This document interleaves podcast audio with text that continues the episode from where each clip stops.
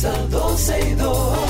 Sergio Carlos, Karina, Larrauri llegan para darnos toda la información de los hechos, toda la diversión del momento. Todo, todo, todo, todo lo que quieras está en 12 y 2.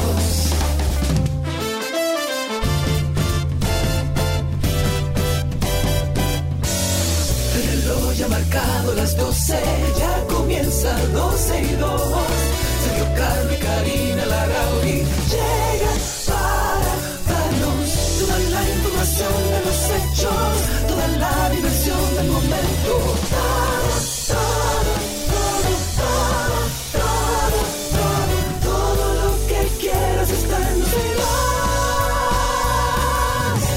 Saludos amigos, buenas tardes, bienvenidos a 12 y 2. Aquí estamos, lunes 11 de septiembre del año 2023. Hace 20, 20 no, eh, de primero de septiembre del 2001 fue, entonces hace apenas 19 años, eh, 18 años del atentado en en cosa, en 22 años se cumplen, 22 Exacto. en los atentados del 11 de septiembre del 2001 en la ciudad de Nueva York. Tú sabes que hoy en día, eh, bueno, hoy sobre todo, Cari, están todos los medios, eh, sobre Claro, todo lógico, estadounidenses, no menos. eh, conmemorando eh, aquel evento, no, me, no, recordando más bien aquel evento en vez de conmemorar, eh, pero sí conmemorando a todos los héroes de eh, bomberos y rescatistas que fueron a, ese edificio, a esos edificios, eh, ese primero de, perdón, ese 11 de septiembre del año 2001. Yo recuerdo como ahora lo hemos, hemos hecho la historia varias veces, varias veces, pero yo recuerdo que yo iba para mi trabajo, eh, la muchacha eh, que me auxiliaba en ese entonces estaba ya en la casa, eran las apenas las 8 de la mañana, 7.45 de la mañana. Yo estaba eh, con mi corbata, mi, mi- mi camisa, Karina, y yo me senté en el sofá de mi casa y no me paré de ahí hasta las 9 de la noche. Así yo no fui al baño, yo no comí, yo no bebí agua. Yo me quedé el día completo sentado delante del televisor. Y sí, yo creo que todo el mundo hizo lo mismo. Fue un suceso que evidentemente impactó a Estados Unidos, pero creo que también a todo el mundo. Todo el que siguió eso. En principio yo recuerdo que mi primera reacción fue, nah, eso es mentira. Sí. Cuando me llegó la información, no, eso es mentira. Al final fue verdad, una verdad eh, dolorosa para Estados Unidos y para el mundo. Y tal como dice Sergio, hoy se cumplen 22 años de estos atentados, horribles atentados del 11 de septiembre. Dentro de las cosas que comentar, primero eh, recordarles que estamos en vivo a través de nuestra página 12y2.com y a través de Twitter Spaces también. Pueden entrar a Twitter, nos buscan como 12 y 2 y a través de Spaces nos escuchan en vivo y por esa misma vía pueden participar con nosotros. Sí, eh, Karina, anoche vi El Sonido de la Libertad. Te recomiendo que lo vayas a ver. Eh, si vas al cine, vas a contribuir. Después de cinco años que no había ido al cine, me, fue- me llevaron al cine. Eh, unos amigos aquí me dijeron, loco, vamos, que vamos todo el mundo en grupo a ver la película, no sé qué. Y bueno, y fuimos.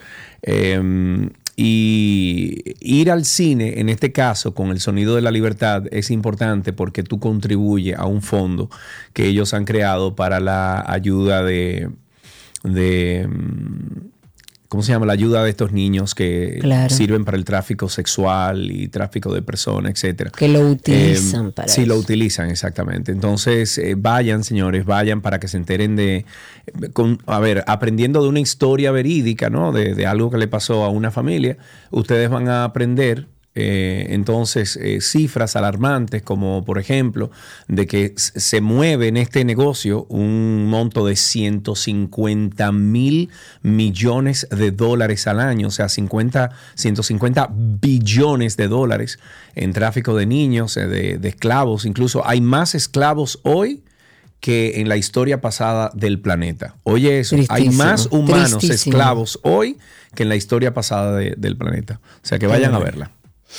Bien, vamos más adelante a ver si podemos hablar con nuestro amigo Manny, con Eduardo, que nos cuenten un poco. Es una película como documental basada en hechos reales realmente impactante. Véanla eh, y, bueno, saquen sus propias conclusiones.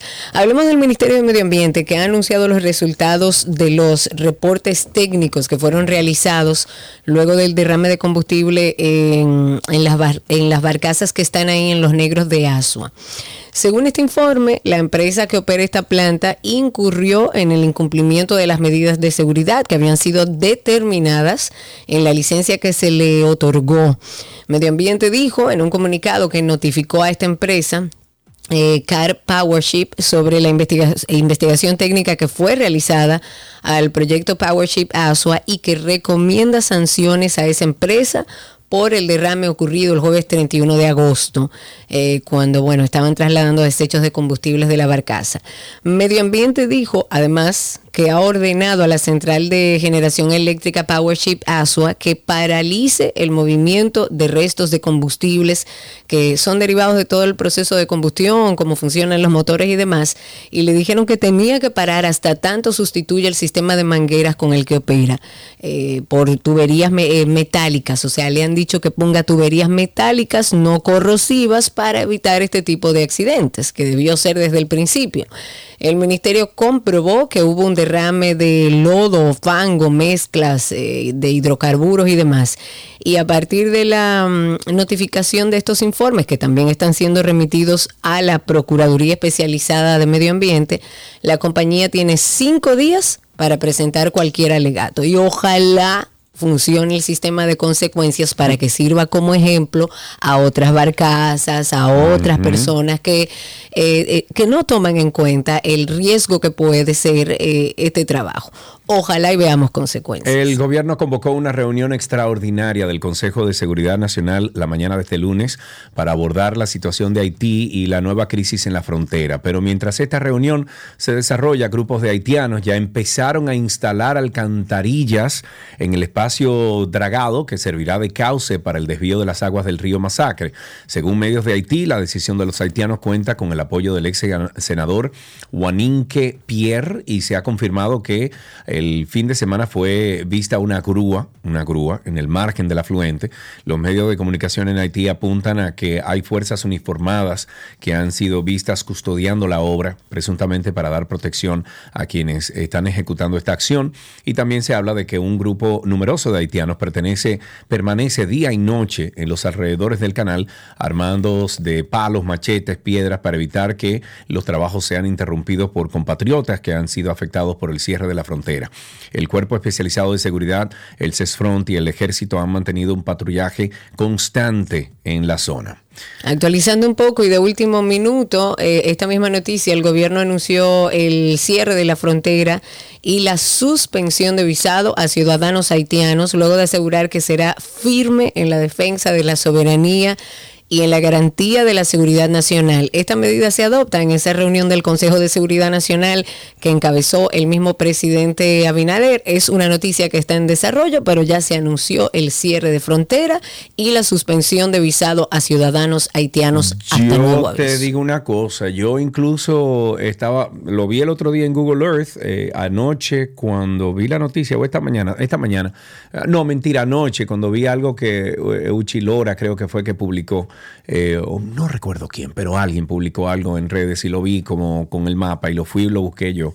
Vamos a desviar el río, mapa arriba, porque el río nace aquí en República Dominicana, entonces vamos a estar obligados a eso, a quitarle todo el agua. ¿Eh?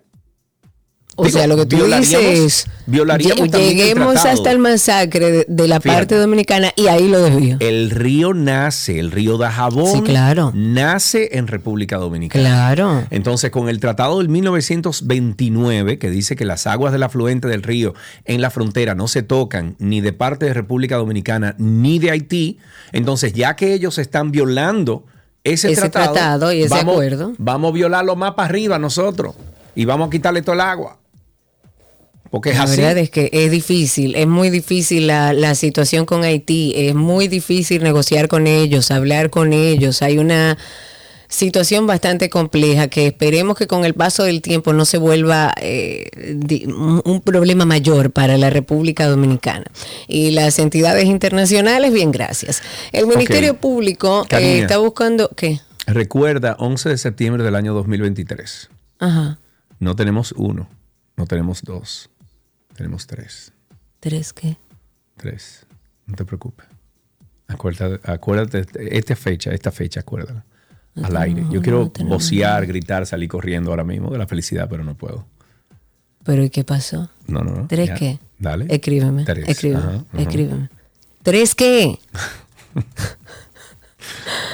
Ok, les iba a hablar del. Ministerio Público en lo que Sergio me envía la información.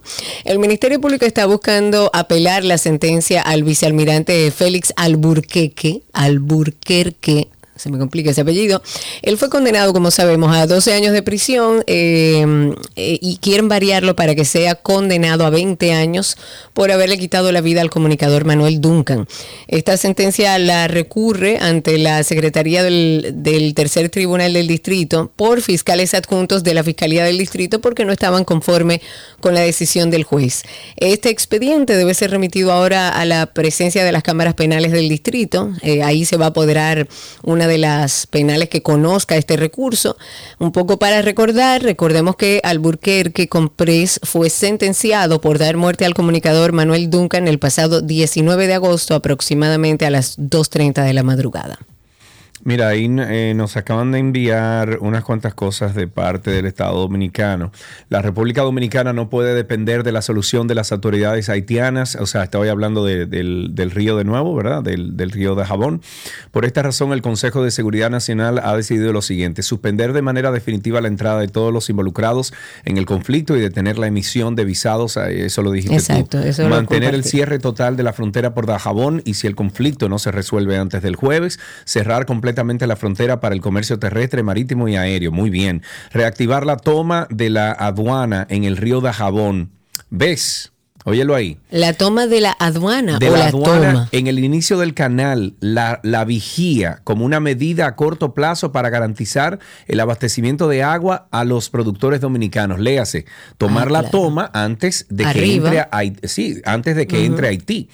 Reactivar entonces la toma de aduana en el río Dajabón, en el inicio del canal La Vigía, como una medida de corto plazo para garantizar el abastecimiento. Entonces, iniciar el proceso de construcción del proyecto de la presa Don Miguel como una solución definitiva a largo plazo. El diseño de esta obra comenzó el año pasado y se estima que la construcción llevará unos 30 meses con un costo aproximado de 2.700 millones de pesos. La licitación comenzará de inmediato. Y número 5, solicitar una reunión bilateral de la Mesa Hídrica Binacional para acordar entonces una, una solución definitiva. Se le va a poner, pero agria, agria, agria la piña.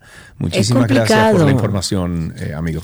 Eh, eh, es complicado, muy complicado eh, este tema de, de Haití, porque es lo que te digo, negociar, hablar, llegar a acuerdos es bastante difícil con las autoridades o las que quedan en Haití.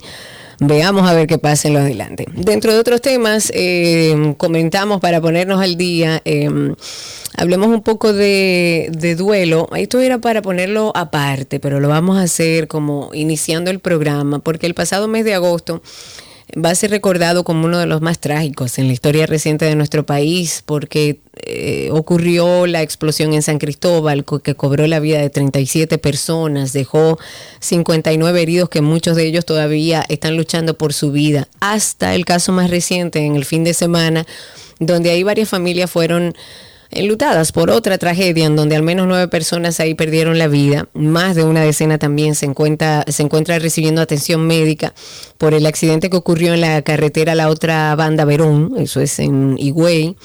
Nosotros hemos trabajado este tema del duelo, de la pérdida, sobre todo en nuestro podcast. Aquí lo hemos hablado también en 12 y 2.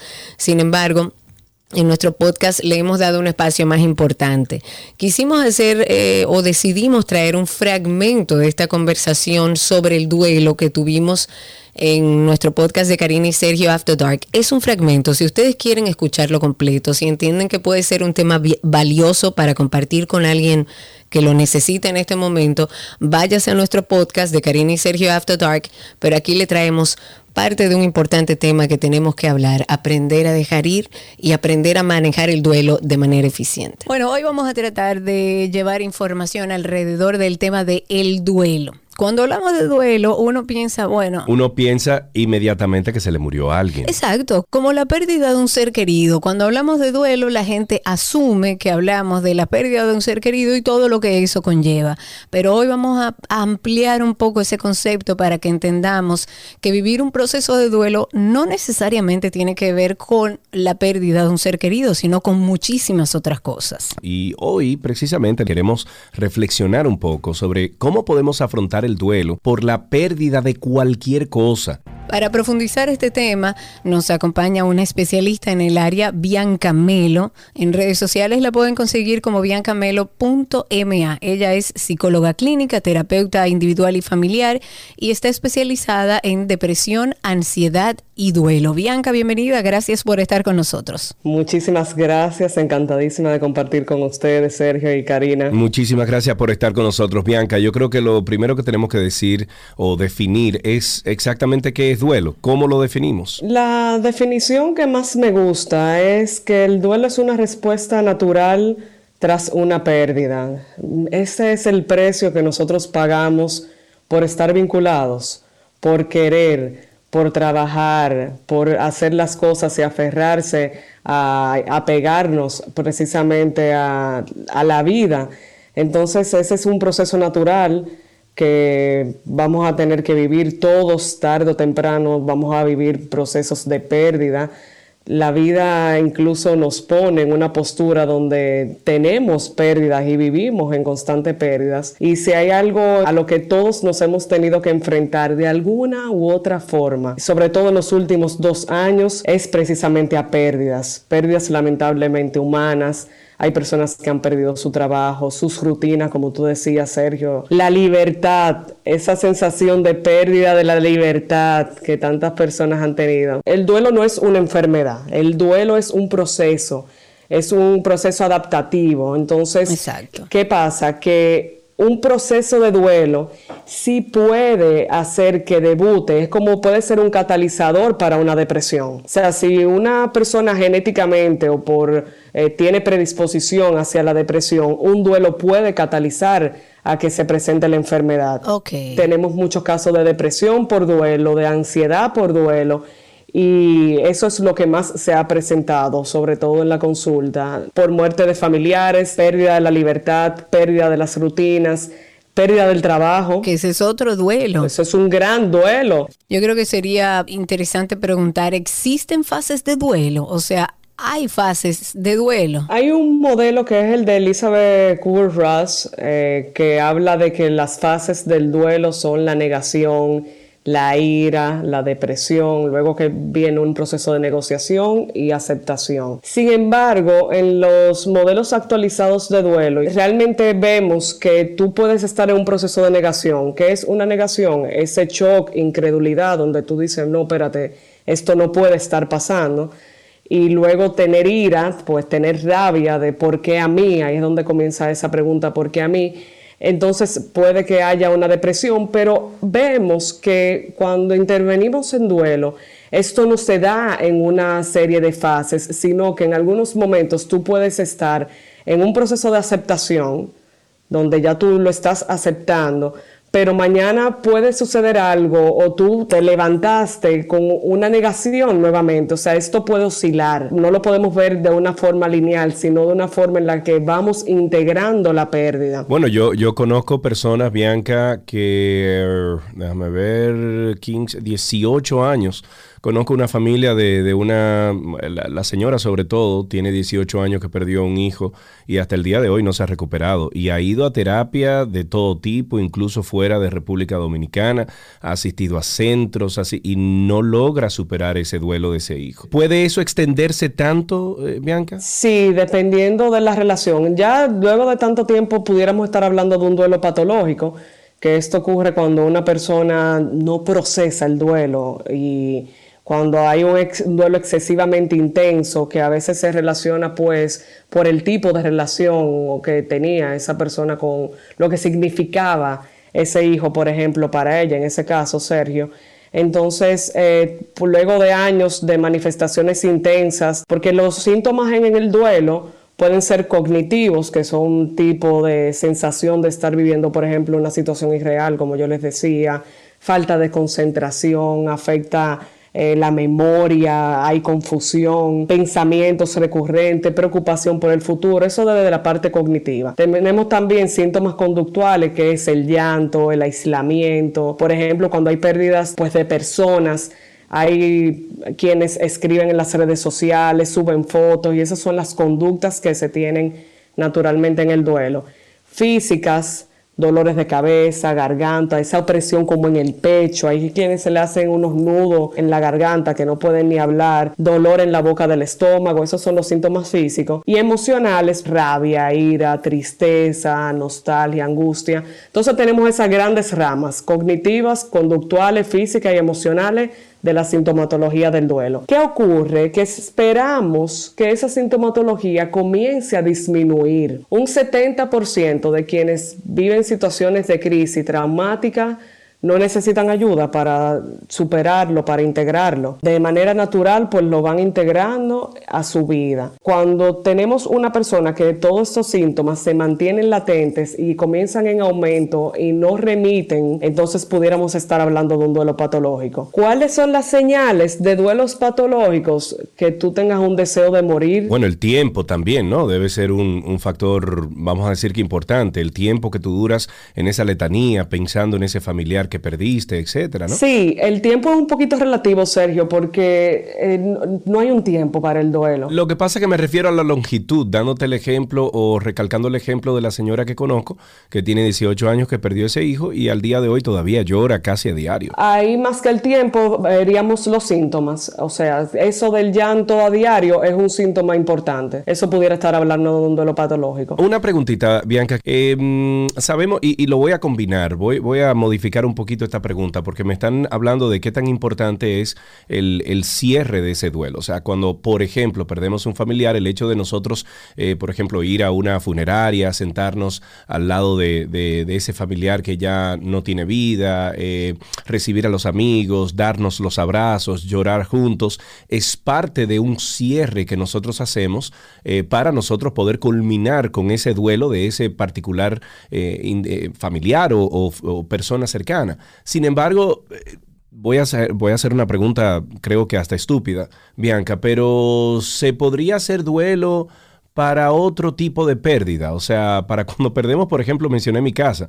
Yo lloré un chin, conchale, era mi casa, ¿tú entiendes? Pero ¿qué tipo de, vamos a decir, de cierre yo le puedo hacer? Pues no le puedo hacer una celebración funeral de, mi casa, ¿tú entiendes? Entonces, ¿qué tipo de accionar puedo hacer al final cuando yo pierdo algo? Respondiendo a, tu pregunta inicial de, de la parte del cierre, ¿qué tan importante es? Es importantísimo tu poder tener la oportunidad de hacer un cierre con relación a lo de los duelos, valida cualquier tipo de pérdida, por estúpido que parezca, es un duelo y necesita su cierre. Entonces, ¿qué tipo de cosas pudieras hacer? Despedirte, darle las gracias a ese espacio por lo que te permitió vivir, porque no es no solamente es el espacio, sino lo que queda atrás de ti con ese espacio. Bueno, ahí tuvimos una, una, parte de un programa, o más bien un episodio de Karina y Sergio After Dark sobre el duelo, que entendemos que es propicio para, para lo que estamos viviendo hoy en día con esto de de, la tragedia que pasó en San Cristóbal. De todas las tragedias, de las muertes también, de personas muy jóvenes. La intención era eh, tener este fragmento para que ustedes, si les interesa, pasen por nuestro podcast, Karina y Sergio After Dark, en todas las plataformas, o se pueden ir a nuestra cuenta de Instagram, Karina y Sergio After Dark, y ahí está el enlace directo, y escuchar completamente este y todos los episodios que tenemos ahí para ustedes. Yes, sir. Bueno, uh, ¿quién y quién expide estos pasaportes? Preguntan por ahí un amigo televidente. El viceministro de Gestión Migratoria y Naturalización del Ministerio de Interior y Policía, Juan Manuel Rosario, dijo en el día de ayer que durante su gestión ha detectado una gran cantidad de extranjeros con pasaportes dominicanos sin agotar los procedimientos. Durante una entrevista, Rosario explicó que hubo gente que pagó 42 mil dólares, casi 2 millones y medio de pesos solo para conseguir un documento dominicano, mientras que otros desembolsaron 20 mil, 25 mil, etcétera. Según el viceministro que forma parte de Interior y Policía, la República Dominicana ha estado expuesta a nivel internacional porque aquí personas desaprensivas se, se prestaron a vender documentación a extranjeros como dominicanos que se hacen pasar como naturalizados. Hay, que, hay que ver quién fue que vendió todo eso. Claro, yo entiendo que si ya saben que eso fue lo que sucedió. La madre. Exacto. O sea, y no hablan de nadie. Deberían presentar a las personas que eh, hicieron esto y someterlo a la justicia, como debe ser. Estoy hablando con un amigo por el tema del río eh, entre República Dominicana y Haití y él dice, hola querida Karina. Sobre eso del desvío del masacre, temo que muy pronto no habrá que preocuparse de quién vaya a aprovecharse del agua. Si la deforestación en las nacientes de ese Ah, no, río claro, sigue como claro, va, claro. ya no habrá agua para nadie. Para ese nadie. moribundo río parecerá, perecerá sin remedio. Y esto lo dice eh, eh, o lo comenta un amigo ambientalista técnico que siempre nos ayuda y nos aborda y dice que la preocupación real, más allá de lo que está haciendo el gobierno, tiene que ser qué van a hacer con la naciente de ese río que nace en Loma de Cabrera, que es una zona que tradicionalmente ha sido despiadadamente deforestada. Entonces habrá que ver qué va a hacer el gobierno más allá de tener el control de la frontera para preservar ese río, porque si no, dentro de un tiempo ese va a ser un problema menos Claro. entre República Dominicana y Haití. El Senado aprobó en segunda lectura un polémico proyecto de ley que exonera de grave. Yo no, yo no entendí ese proyecto, o sea, para nada lo entendí, ¿eh? No, yo, pero a mí, a mí eso me, me, me Me- turba el o sea, cerebro. yo no entendí para nada. o sea, huyendo rico aprueben rico- eso y todavía está lo de la ley de oye, residuos sólidos. Y, El y- y rico rico No, de este país, no. el rico rico de este país, el que tiene los cuartos, Es el que más evade impuestos. es el que menos paga impuestos. Va- Vamos a decir el que más evade. No, Karina, porque no es evadir, es que hay tantas leyes que favorecen al rico aquí en este país que no es evasión. O sea, al final es una falta de pago de impuestos que el mismo Estado dominicano, no estoy diciendo el gobierno, el Estado dominicano durante décadas ha venido dándole licencia a los millonarios, millonarios, millonarios de este país. Y sabemos que son esas personas lo mismo que generan, por ejemplo, trabajos en industria, etcétera. Pero llega un momento que tú lees una cuestión como esta, donde están exo- exonerando de gravamen o tasa arancelaria a un grupo de embarcaciones lujosas, que tú dices, pero ven acá. Entonces, ¿por qué le quitan estos impuestos a, un, a, a una cuestión que es de hiperlujo? Ni siquiera de lujo. ¿Tú sabes cuánto me querían cobrar a mí, Karina, por traer mi motor de, de Atlanta? Cuando yo venía para acá. ¿Cuánto? Un motorcito de 8 mil dólares que yo compré allá, que tenía 5 años con él, tenía como 8 mil millas, un motor que yo lo usé durante 5 años. Yo llamé a aduana y le dije, mira, yo me voy de, de mudanza para, para República Dominicana, me toca por ley, porque soy ciudadano dominicano y estoy regresando a mi país, por ley me toca traer un vehículo, ¿verdad? Sí, libre de impuestos y mi mudanza los aranceles de la casa, etcétera. Ah, sí, perfecto. Mira, eh, los aranceles de la casa, le mandé la lista. No, mira, tú no tienes que pagar nada por eso porque va dentro de, del esquema de ley que, que cumple contigo. Perfecto.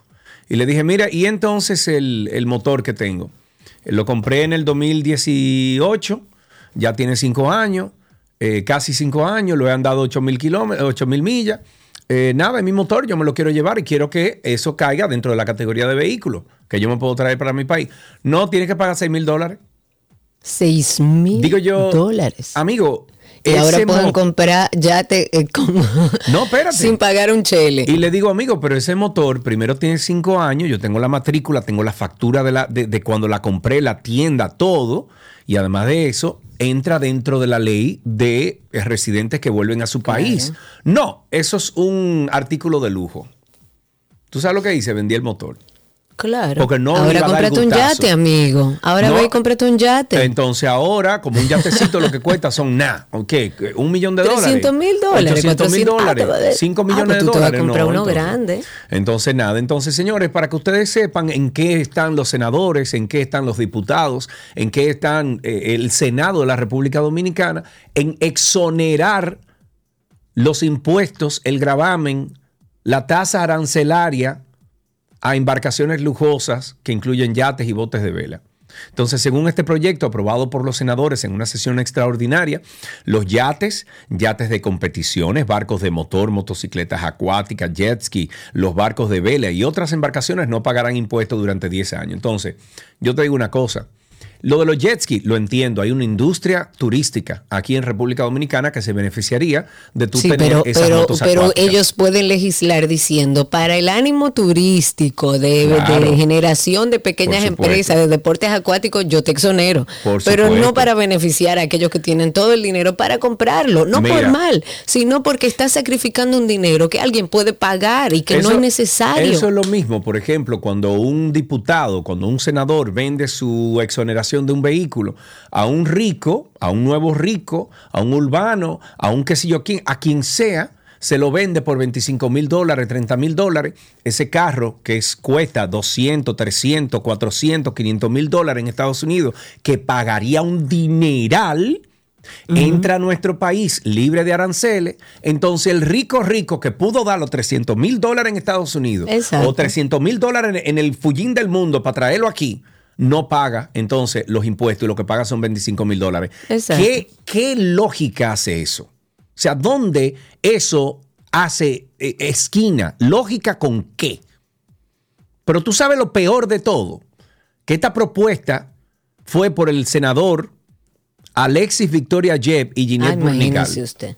imagínese Entonces, usted. Alexis Victoria Jeb, que no tiene palabra de honor ese señor, que es un mentiroso, que en televisión nacional se puso a estar hablando con Alicia Ortega y dijo y juró que si una de sus compañías tenía algún tipo de vínculo con el Estado y si le estaba supliendo al Estado, él dejaba y dejaba su curul. Y ahí está.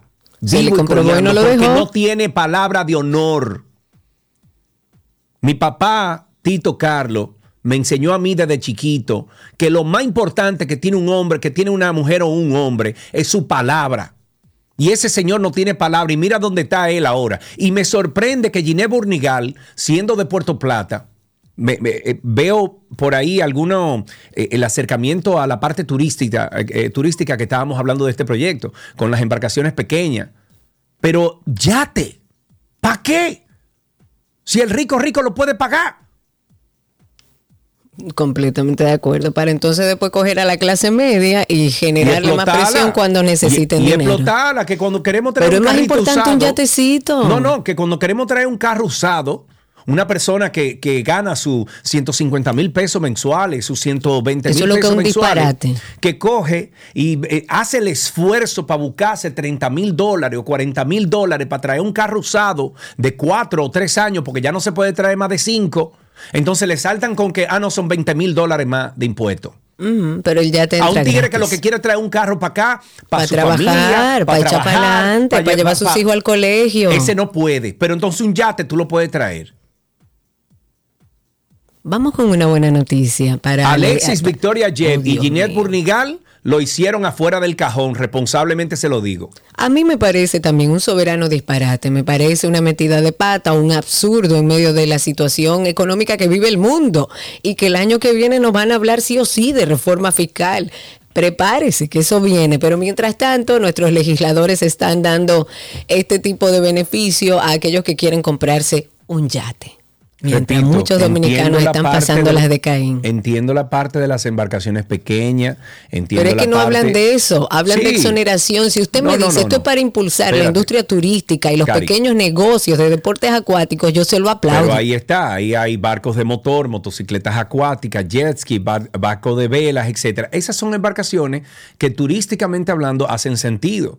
Pero un yate, una persona, un King Pero turísticamente hablando, Pero no oye, de forma privada, no es que yo quiero ir a comprarme un jet ski y me van a quitar también. Una Kim Kardashian, una gente de esa que siempre andan metido aquí en Punta Cana. No le hace nada gastar 20 mil, 30 mil, 40 mil dólares al, al- al día, porque yo lo he visto, Karina. Yo he visto aquí como grandes nombres del espectáculo, del empresariado, cogen aquí, le alquilan el, el yate de que sé yo quién. Ah, no, mira, son Claro. 15 mil dólares al día, eh, tre- tres días. No hay problema. Eso lo pueden pagar. Pero las embarcaciones pequeñas, lo entiendo desde Las el punto de vista embarcaciones pequeñas con ánimos turísticos, no privados, porque es que las embarcaciones pequeñas igual, porque hay que exonerarlo. Una buena noticia dentro de todo lo que vamos viendo iniciando la semana. Luego de tres semanas de una intensa búsqueda, estuvimos hablando con ella. Eh, fue encontrada la perrita Maya, es la mascota de la joven dominicana con la que hablamos aquí en el programa, que ya denunció que su mascota se perdió cuando ella estaba viajando desde Atlanta, en Estados Unidos, hacia la República Dominicana. Se había extraviado a través de la línea de la aerolínea Delta Airlines y finalmente apareció Maya. Qué bueno, me alegro muchísimo y desde aquí un abrazo. A apareció abajo, mira, esa perrita se escondió debajo de las instalaciones de FedEx en el aeropuerto de Atlanta y se escondió debajo de unas maderas, debajo, como debajo de un edificio. Asustada, claro. Y ahí fue que la encontraron. Ya vi el video y todo, pero ya apareció. Qué bueno que, apareció. Eh, bueno, para finalizar, el próximo 15 de septiembre será el Congreso TEFOR, orientado a conocer las nuevas tendencias globales en materia de capacitación que requieren las empresas en materia de tecnología, cambios, etcétera. Y en este Congreso se expondrán casos de éxito, herramientas, técnicas de vanguardia eh, de vanguardia utilizadas en la actualidad por las grandes empresas en materia de formación y desarrollo del capital humano y va dirigido a toda persona involucrada en la gestión de desarrollo personal.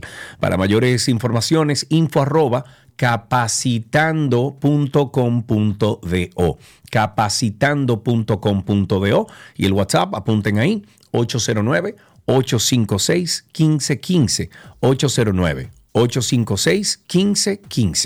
1515 809 856 1515 y antes de cerrar esta primera parte, recordarles nuestro podcast Karina y Sergio After Talk. Yo que soy madre, sé que cuidar supone un esfuerzo mental, señores, porque a veces ese esfuerzo mental que implica ser madre, que implica llevar una familia, no lo tomamos en cuenta, como que a veces hablamos del estrés de otras cosas. Por esto quisimos dedicarle un episodio a la sobrecarga familiar que tienen las mujeres al ser madres y al mismo tiempo trabajar y hacer muchísimas cosas. Hay un viejo presagio que la mujer puede con todo, que la mujer puede con eso y más. Y no, ella puede, pero no tiene que. La visión de que ser poderoso es poder con todo es completamente arbitraria. Ser poderoso es tener límites, ser poderoso es tener permisos, ser poderoso es también saber cuándo delegar. ¿Has sentido algún tipo de sobrecarga algún día? Sí, sí, sí, sí, y mil veces sí. Karina y Sergio, After Dark. Karina y Sergio After Dark, estamos en todas las plataformas de podcast. Nos pueden buscar como Karina y Sergio After Dark. Así empezamos 2 y 2, ya regresamos. Todo lo que quieres está en 2 y 2.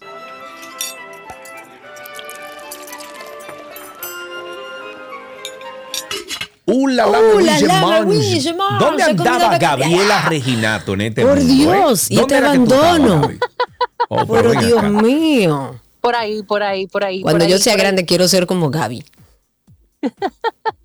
y tenemos la misma edad. sí, miren señores, cuánto los extrañé, de verdad Ay, que sí. mucho. Ay, sí. Hiciste mucha falta todos los días, aunque Nico hizo su gestión, hasta dijo que iba a mandar toda la semana de receta, que ya eso es mucho. Eh, hiciste falta también en la fiesta, querida Gaby, hay que repetirla. Sí, hay que repetirla. Bueno, pero nada, cuando toca, toca y cuando no, simplemente se ven la foto por Instagram. Nos vamos a ver otra vez. Bueno, vamos a iniciar una semana que me parece deliciosa con melocotón. ¿No habíamos hecho semana de melocotón, Gaby? No, tú sabes que desde hace unos días le estoy diciendo a Cristi que quiero hacer esta semana de melocotón porque eh, he hecho varias recetas ya con ellas y mm, que, que voy a estarle subiendo los videos, pero es una fruta bastante noble muy noble. Y rica, Dios mío, hasta con una cucharada de dulce de leche y un pedacito de melocotón, eso es como para morirse. Tú lo has dicho y mm, combina muy bien tanto para dulce como para trabajar lo salado. Tú ves, Va de la así yo no sé cómo. Como, ¿eh? Que así no sé cómo para preparaciones saladas. Nunca lo comí en una preparación salada. Ah, pues para eso es esta semana, para justamente poder aprovechar el melocotón que aunque no es una fruta que nosotros producimos, eh, sí la tenemos, gracias a que la importamos, y, es muy deliciosa. Hoy vamos a comenzar con una mermelada. ¿Qué te parece, Cari? Me encanta.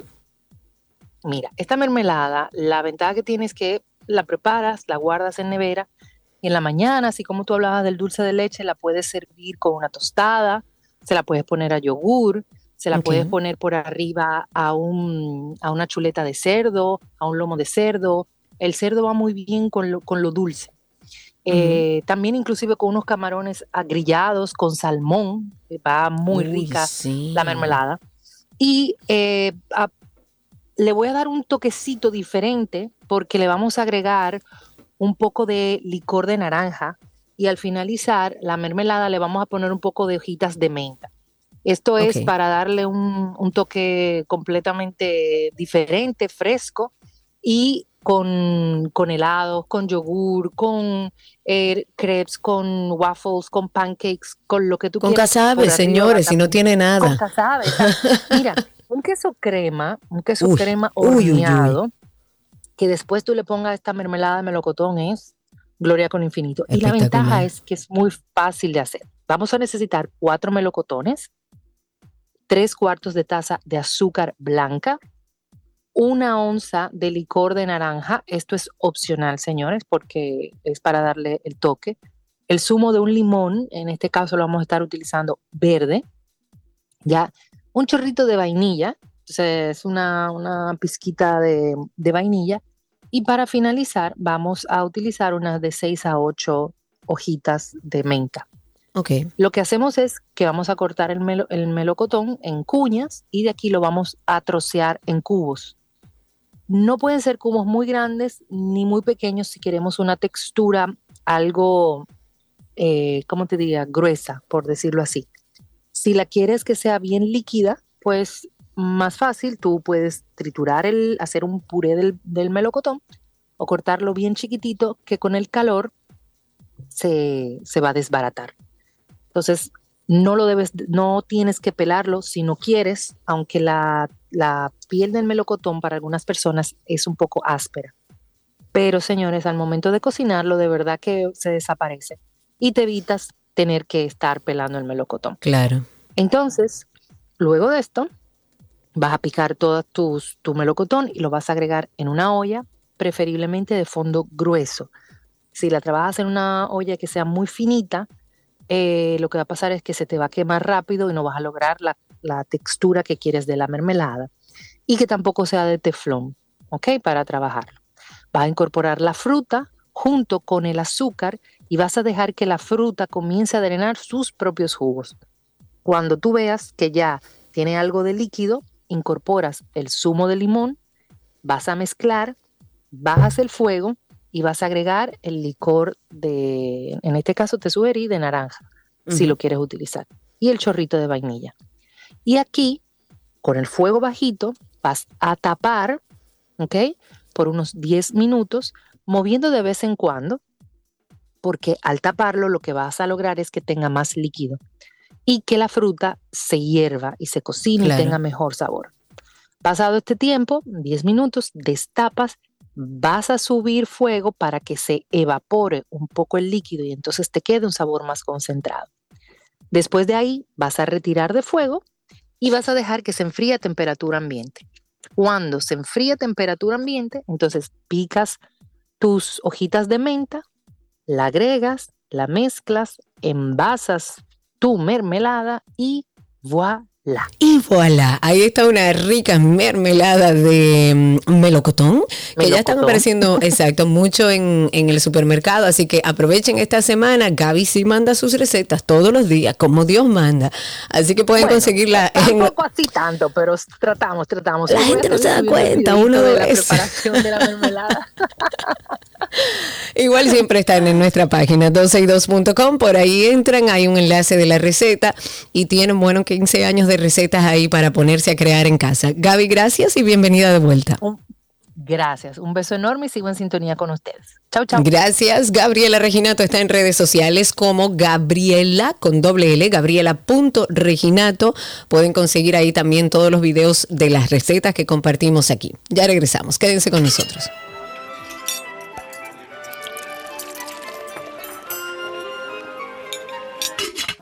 Lo que quieres está en 12 y 2.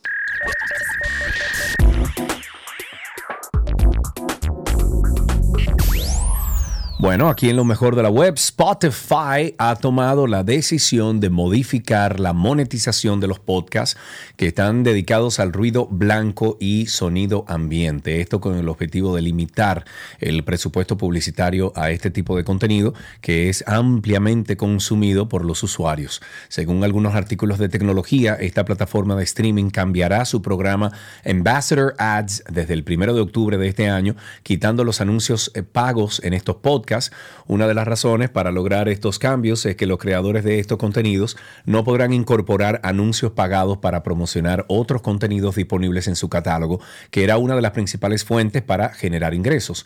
Adicionalmente, se aumentó el mínimo de oyentes únicos que los podcasts deben alcanzar para beneficiarse de este programa y a partir de ahora estos audios necesitarán mil usuarios en los últimos 60 días, una cifra mucho más grande que el mínimo de 100 que hasta ahora. Pero ¿Por qué Spotify eh, tomó esta decisión? Bueno, la plataforma quiere limitar la monetización de los podcasts de ruido blanco y sonido ambiente por la baja eficacia que tiene la publicidad en este tipo de contenidos y desde Spotify se ha dicho que no ven que los anuncios tengan el mismo impacto en estos audios que en los formatos variados como entrevistas, charlas especiales y demás. Según los ejecutivos de Spotify, cuando un oyente pone un contenido para escucharlo de fondo, concentrarse o irse a dormir, no están participando activamente, lo que para la aplicación se transforma en dinero de marketing mal gastado. Está bueno eso. Hablemos ahora de Microsoft Teams, que ahora le permite al usuario que elija cómo quiere lucir durante las reuniones virtuales. Oigan esto, según la nueva actualización de Teams, ahora los usuarios no van a necesitar maquillarse en su próxima videoconferencia del trabajo y qué maravilla. Y esto se debe a que ahora ha llegado una herramienta que muy pronto podrá cambiar el look de los usuarios fácilmente. Esto sin esfuerzo son filtros de maquillaje virtual que ya muchos conocen y que utilizan. Es una cortesía de una aplicación de la marca de, mm, eh, de Maybelline Beauty. Y Microsoft anunció esta integración de la aplicación desarrollada por una reconocida marca de cosméticos y va a ofrecer un total de 12 estilos de maquillaje digital con diferentes colores, diferentes efectos de desenfoque, para que las personas, bueno, prueben en sus reuniones mientras usan la plataforma de Teams. La aplicación de, de Maybelline Beauty utiliza la tecnología de realidad aumentada, como en muchísimos casos, eh, eh, a través de una startup que está enfocada en la industria de la belleza, justamente para prueba de maquillaje virtual. En el año 2018, la empresa matriz eh, L'Oreal compró esta herramienta por una cifra que nunca se reveló, o sea, esta plataforma de inteligencia artificial, y ahora se verán los frutos de esta inversión. Se ha dicho, por ejemplo, que el propósito de esta herramienta y la diversidad de opciones es hacer que el maquillaje sea más accesible y evidenciar que puede ser un recurso para incluso fortalecer la confianza de las personas dentro del entorno laboral. Con esta incorporación, Maybelline New York está llevando a cabo su más reciente avance, sobre todo en el ámbito del maquillaje digital, y es algo que ellos definen como un neceser de maquillaje virtual. Y está provisto de todos los elementos esenciales de maquillaje digital para el entorno cada vez más virtual en el que estamos viviendo. Desde la aplicación han definido esta opción como algo que mediante un sencillo clic los usuarios van a tener la posibilidad de seleccionar entre, como ya les dije, 12 estilos de maquillaje para realzar su aspecto. Cada estilo incluye una lista de productos que se utilizaron y permite además a los usuarios identificar los productos y los tonos específicos de esta marca que conforman el estilo virtual y bueno, replicarlo también en la vida cotidiana. Bueno, ya ustedes tienen ahí dos. No hay que maquillarse, no hay que peinarse ya. no, para nada, para nada. No, no, pero no puedes salir de tu casa porque el día que salga de tu casa, entonces ya tú sabes. Ah, no, ya es un problema. Yo no sé si tú sigues la farándula, pero eh, hay una influencer que influye no sé en qué, pero hay una influencer que tiene millones y millones de followers y todo, sí, sí, local que a esa mujer le tiran unas fotos cuando no está, que, eh, eh, fuera de su Instagram le tiran una foto que tú dices, pero manito. Y es la misma persona. Y es la misma persona, una cosa increíble, increíble. pero bueno, eh, señores, siempre recordándoles que tenemos Karina y Sergio After Dark, tenemos casi 100 episodios ahí para ustedes pensar las cosas. Porque también se tiende, como con la ansiedad y la depresión, a hablar de este tema como de manera alegre, como, ay, ese, ese tipo es medio bipolar o ese tipo es medio bipolar. Y el papel de la familia es muy importante porque estos pacientes no tienden a hacerse conscientes de que les pasa algo, porque lo único que cambia es su humor. Tenía sentimientos de inferioridad, de inutilidad, sentimientos de fracaso, mucha soledad. Eso da mucha soledad, independientemente de la gente que tengas al alrededor. Además, estamos hablando de un trastorno, una enfermedad mental que afecta a muchísima gente. Lo primero es que se acerquen desde la parte de la empatía, no diciendo tú tienes un problema y necesitas ayuda, no, me preocupas. Me recuerdo hoy que a mi mamá yo le dije, mami, siento miedo de la vida. La semana pasada o el primer episodio de esta serie arrancamos con salud mental hablando de los trastornos de la ansiedad y hoy continuamos con la bipolaridad. Karina y Sergio, After Dark. Ahí tienen ustedes, Karina y Sergio After Dark, casi 100 episodios que pueden ustedes, eh, que pueden ustedes asumir, asumir como suyos. Hay casi 100 cosas buenas que siempre les van a ayudar con algo de tema de salud mental, de bienestar, de familia, de amigo, de amistad, de duelo, de tantas cosas. Hasta aquí entonces eh, lo mejor de la web en 12 y 2. Todo, todo, todo lo que quieres está en 12 y 2.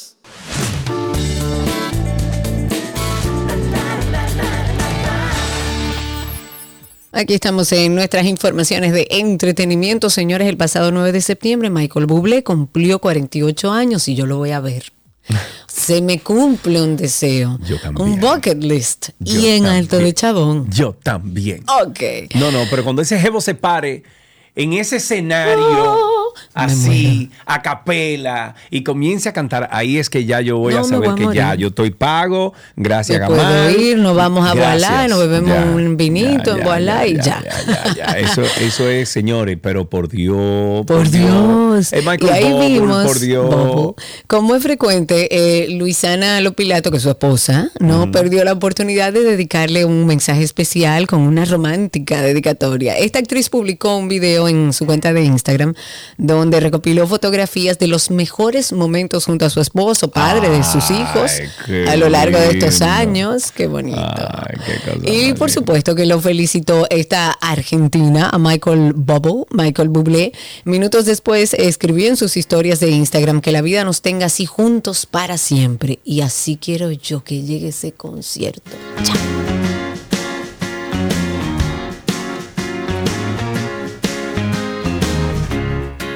I'm not surprised, not everything lasts. I've broken my heart so many times I stop keeping track. Talk myself in, I talk myself out. I get all worked up, then I let myself down. I tried so very hard not to lose it. I came up with a million excuses. I thought I thought of every possibility.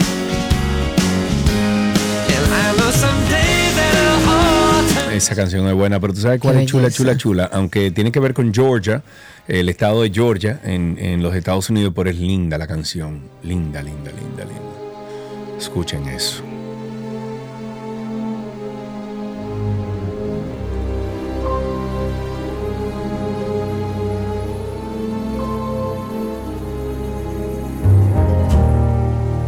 Georgia, Ya. Georgia, on my mind. the whole day through. Ay, ay, ay, ay, ay, Michael Bobble, Dios mío, Michael Bobble. El 29 ya lo estamos viendo. Tenemos que hacer un conteo todos los días. Y, Y un especial que ya prometimos al aire. y un especial que ya prometimos al aire. Bueno, eh, vamos nosotros a hablar de algo que tú y yo, bueno, siempre hablamos aquí, Karina, no sé, eh, tírala, tra, tírala, tra.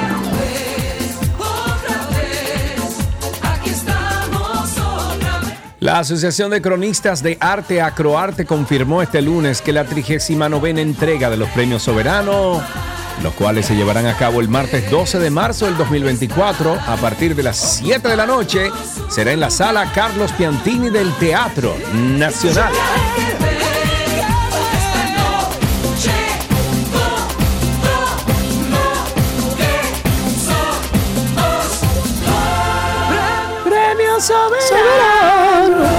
Ok, hablemos del cantautor guatemalteco Ricardo Arjona, que tuvo que ser operado de su columna vertebral en medio de su gira blanco y negro.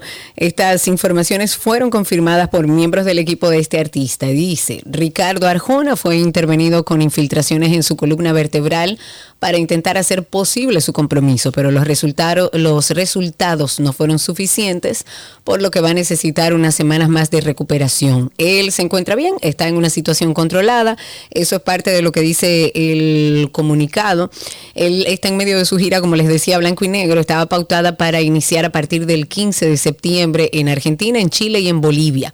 El equipo del artista ya explicó y agradeció que en cuanto el músico se recupere, todo volverá al punto en donde quedó y dijeron que incluso aquellos que adquirieron sus boletas, que desde que se llegue a una respuesta con los empresarios, se confirma a todos los seguidores de la carrera del artista cómo podrán utilizarla. En, otro, en otra noticia, el presentador estadounidense Jimmy Fallon se disculpó con sus compañeros y por las acusaciones que se publicaron en un artículo de la revista Rolling Stone en donde se le acusaba de generar un supuesto ambiente de trabajo difícil en The Tonight Show starring Jimmy Fallon. Durante una conversación que el presentador tuvo por Zoom con el personal de The Tonight Show tras la publicación de la noticia, Fallon dijo que no tenía intención de crear ese ambiente eh, para el espectáculo y pidió perdón a los miembros de de su equipo, quienes también les eh, dijo de todo lo que le pasó, que es vergonzoso y me siento muy mal, fueron sus palabras.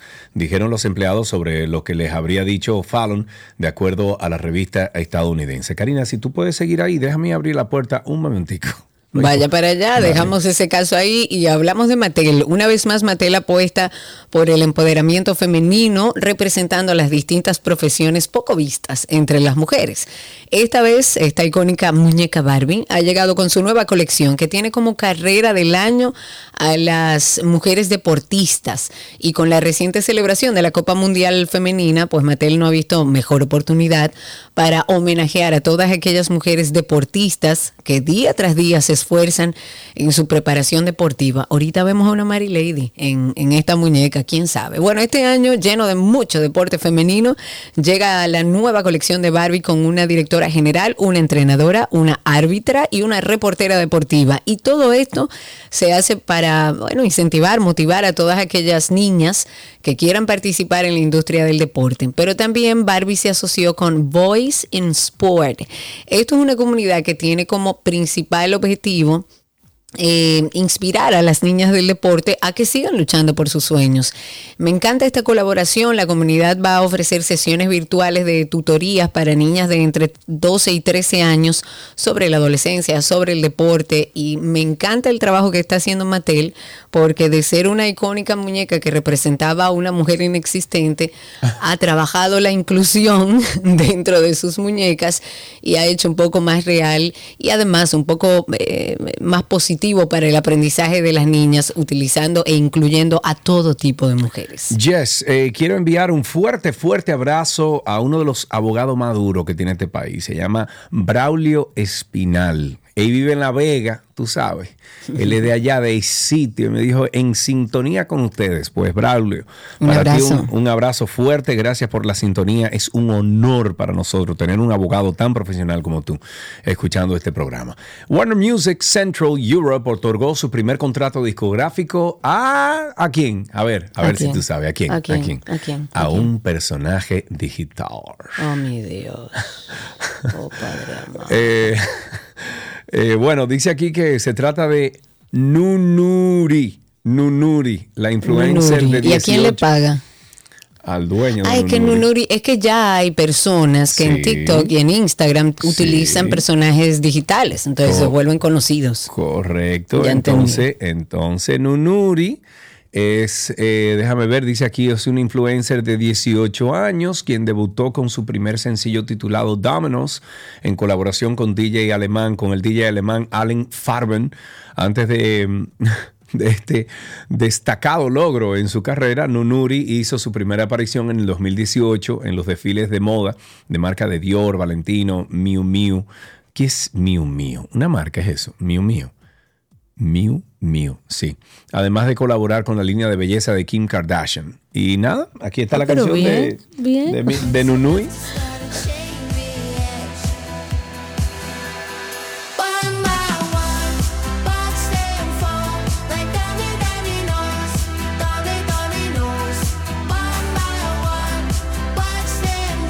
Nosotros no podemos ser presidente y vicepresidenta de una república digital. Oh, wow. Te pusiste creativa ya. ¿A dónde vamos a llegar? Bueno, ya que hablamos de inteligencia artificial, hace apenas unos días se planteaba la posibilidad de que una canción generada por inteligencia artificial tuviera, por ejemplo, la capacidad de ganar un codiciado premio Grammy. De hecho, el propio CEO de Recording Academy afirmó en una entrevista con el New York Times que la canción Heart of My Sleeve, que cuenta con las voces de, bueno, destacados artistas como Drake, ahí está The también, simuladas estas voces a través de inteligencia artificial, sería sin duda elegible para la consideración de un Grammy porque fue compuesta por un ser humano.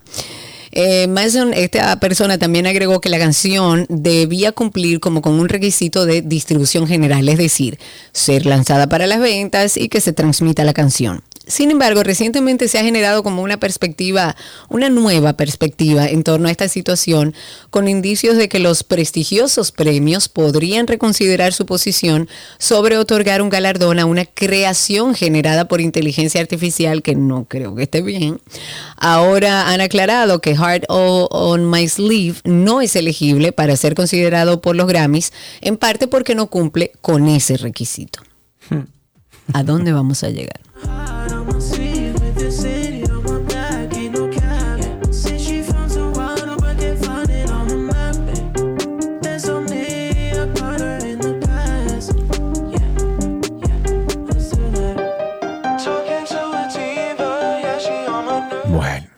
inteligencia artificial por un tubo. Sí, y entonces el libro que estoy leyendo, que ya lo voy a terminar hoy porque me quedan 10 páginas y estoy así mordiéndome las uñas porque, óyeme, es que la gente que no lee no sabe la magia ¿Cuánto de lo que se está perdiendo. amigo? Mira, ¿Quién te oye déjame ahora? decirte una cosa. Ayer yo estaba haciendo, organizando mi casa, muchísimas cosas, y estaba escuchando el audiolibro, o sea, lo, lo tenía en el oído. Karina, en un momento, yo no me, yo no me, o sea, yo estaba tan adentro de la historia que en un momento yo me engrifé así y me puse nervioso. Yo decía, ¿pero qué es lo que me pasa? Y era que estaba escuchando que el personaje estaba en un calabozo peleando con un tigre que lo quería matar con una pistola y ellos estaban ahí forcejeando y no sé qué, no sé cuánto. Y toda esa película era en mi mente mientras yo estaba Claro, lógico. ropa. Oye, Eso es lo bueno de los ropa libros. y todo. Y yo dije, pero ¿qué es lo que está pasando? Y ya estoy a 10 de terminar. Bueno, el gobierno de los Estados Unidos intenta detener una expedición planeada para recuperar objetos de interés histórico del naufragio del, Titanic, haciendo referencia a una ley federal y a un acuerdo internacional para tratar al lugar como un cementerio sagrado. Esta expedición es organizada por RMS Titanic Incorporated, una compañía con sede en Georgia, en los Estados Unidos, que es dueña de los derechos de recuperación del naufragio más famoso del mundo. La empresa exhibe, eh, empresa exhibe objetos que han sido recuperados de este lugar del hundimiento en el fondo del Atlántico Norte.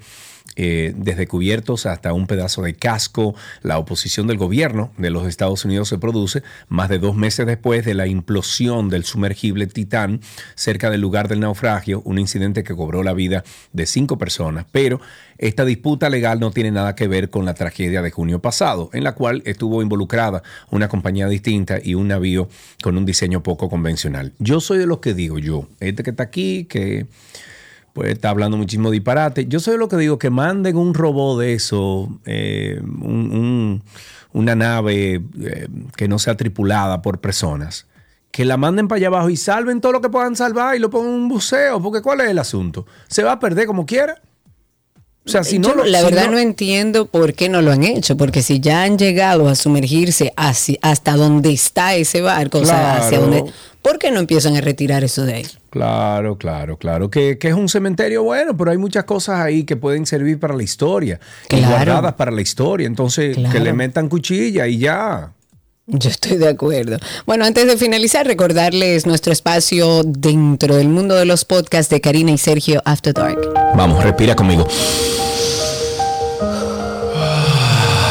Hoy queremos hablar de cómo nuestra respiración puede ayudarnos a manejar un estrés en particular, el estrés tecnológico. Señores, y eso es una realidad. En los últimos años, la expansión de la tecnología en todos los ámbitos de la vida ha dado lugar a un nuevo concepto médico. Oigan bien, tecnoestrés. Hay ya un estudio muy interesante que se hizo, se llama la apnea del correo electrónico, hoy quizás más para el WhatsApp, la mensajería y todo eso, ¿no? Parece ser que cuando uno está escribiendo un mensaje, hace una suspensión temporal de la respiración, o respira de una forma superficial, o respiras más entrecortadamente, sin que nosotros nos demos cuenta. Hay muchos expertos que dicen que la respiración es un indicador muy preciso de los estados psicológicos. Nosotros mismos ya creo que lo tenemos innato, que cuando vemos a alguien en estrés decimos respira, respira, respira.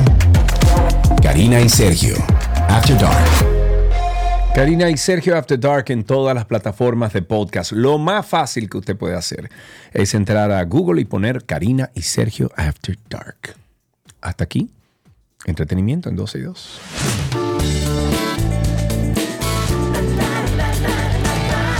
Todo, todo, todo, todo lo que quieres está en 12 y 2.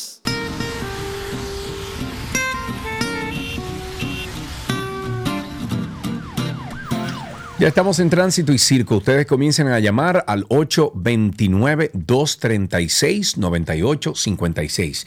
829-236-9856. Nuestro teléfono aquí en 12 y 2. Comiencen a llamar que hay muchas cosas que comentar.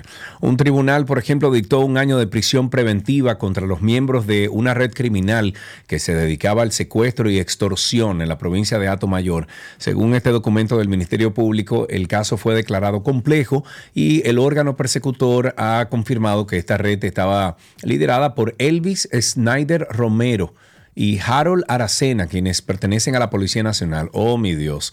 La jueza María del Carmen Gar García, del juzgado de la instrucción del Distrito Judicial de Mayor, impuso la prisión preventiva que debe ser cumplida en la cárcel pública de la Fortaleza Pedro Santana, en el Ceibo. La red criminal está acusada de intentar secuestrar el, eh, secuestrar el pasado 12 de agosto a José Luis Maldonado, luego de entrar en su residencia ubicada en el municipio Sabana de la Mar, en provincia Mayor, haciéndose pasar por miembros de la DNCD.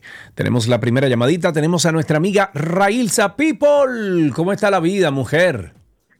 Hola, people. ¿Qué de tu vida? Óigame, qué cool ese party que ustedes se vieron. No, no, no, no, no, no, no, people. Hay que hacer uno. people. Mira, hay que hacer uno con los oyentes. Exacto. Nosotros hicimos uno que era para los colaboradores, nosotros, el equipo y eso.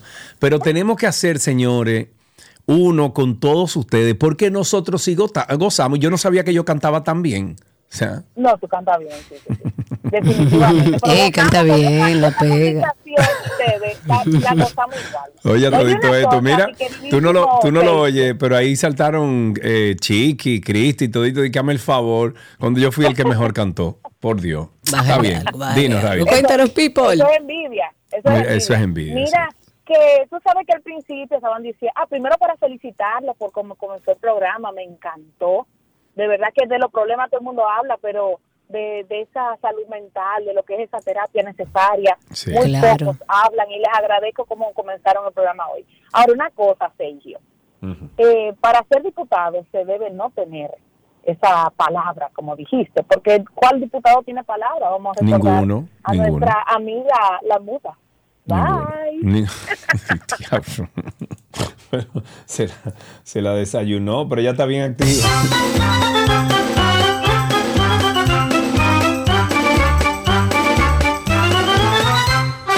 Señor, y este lío de Juan Ubiere, que, que, que, que, a, a, que Ángel Hernández, el ministro de Educación, debe estar preso. Dice que debe estar preso, Ah, igual que otro funcionario mira. del gobierno pasado, porque manejan cerca de 13 mil millones de Yo- pesos en adjudicación de contrato de libros y transporte escolar y que dice él que violaron todos los reglamentos. Te voy a decir algo, te voy a decir algo. Eh, yo estuve como este fin de semana, sobre todo viendo algunos reportajes, leyendo las noticias, etcétera. Me sorprende que Miyagi, Ángel, el ministro de, Educación, haya saltado como tan ligeramente con la respuesta que dio. No, que eso es fulano de tal que tiene que velar por la calidad de su libro. No, señor. No, señor. Usted es el director de ese ministerio. Todos los problemas que pasen y los subalternos suyos son responsabilidad suya. Eso no es así.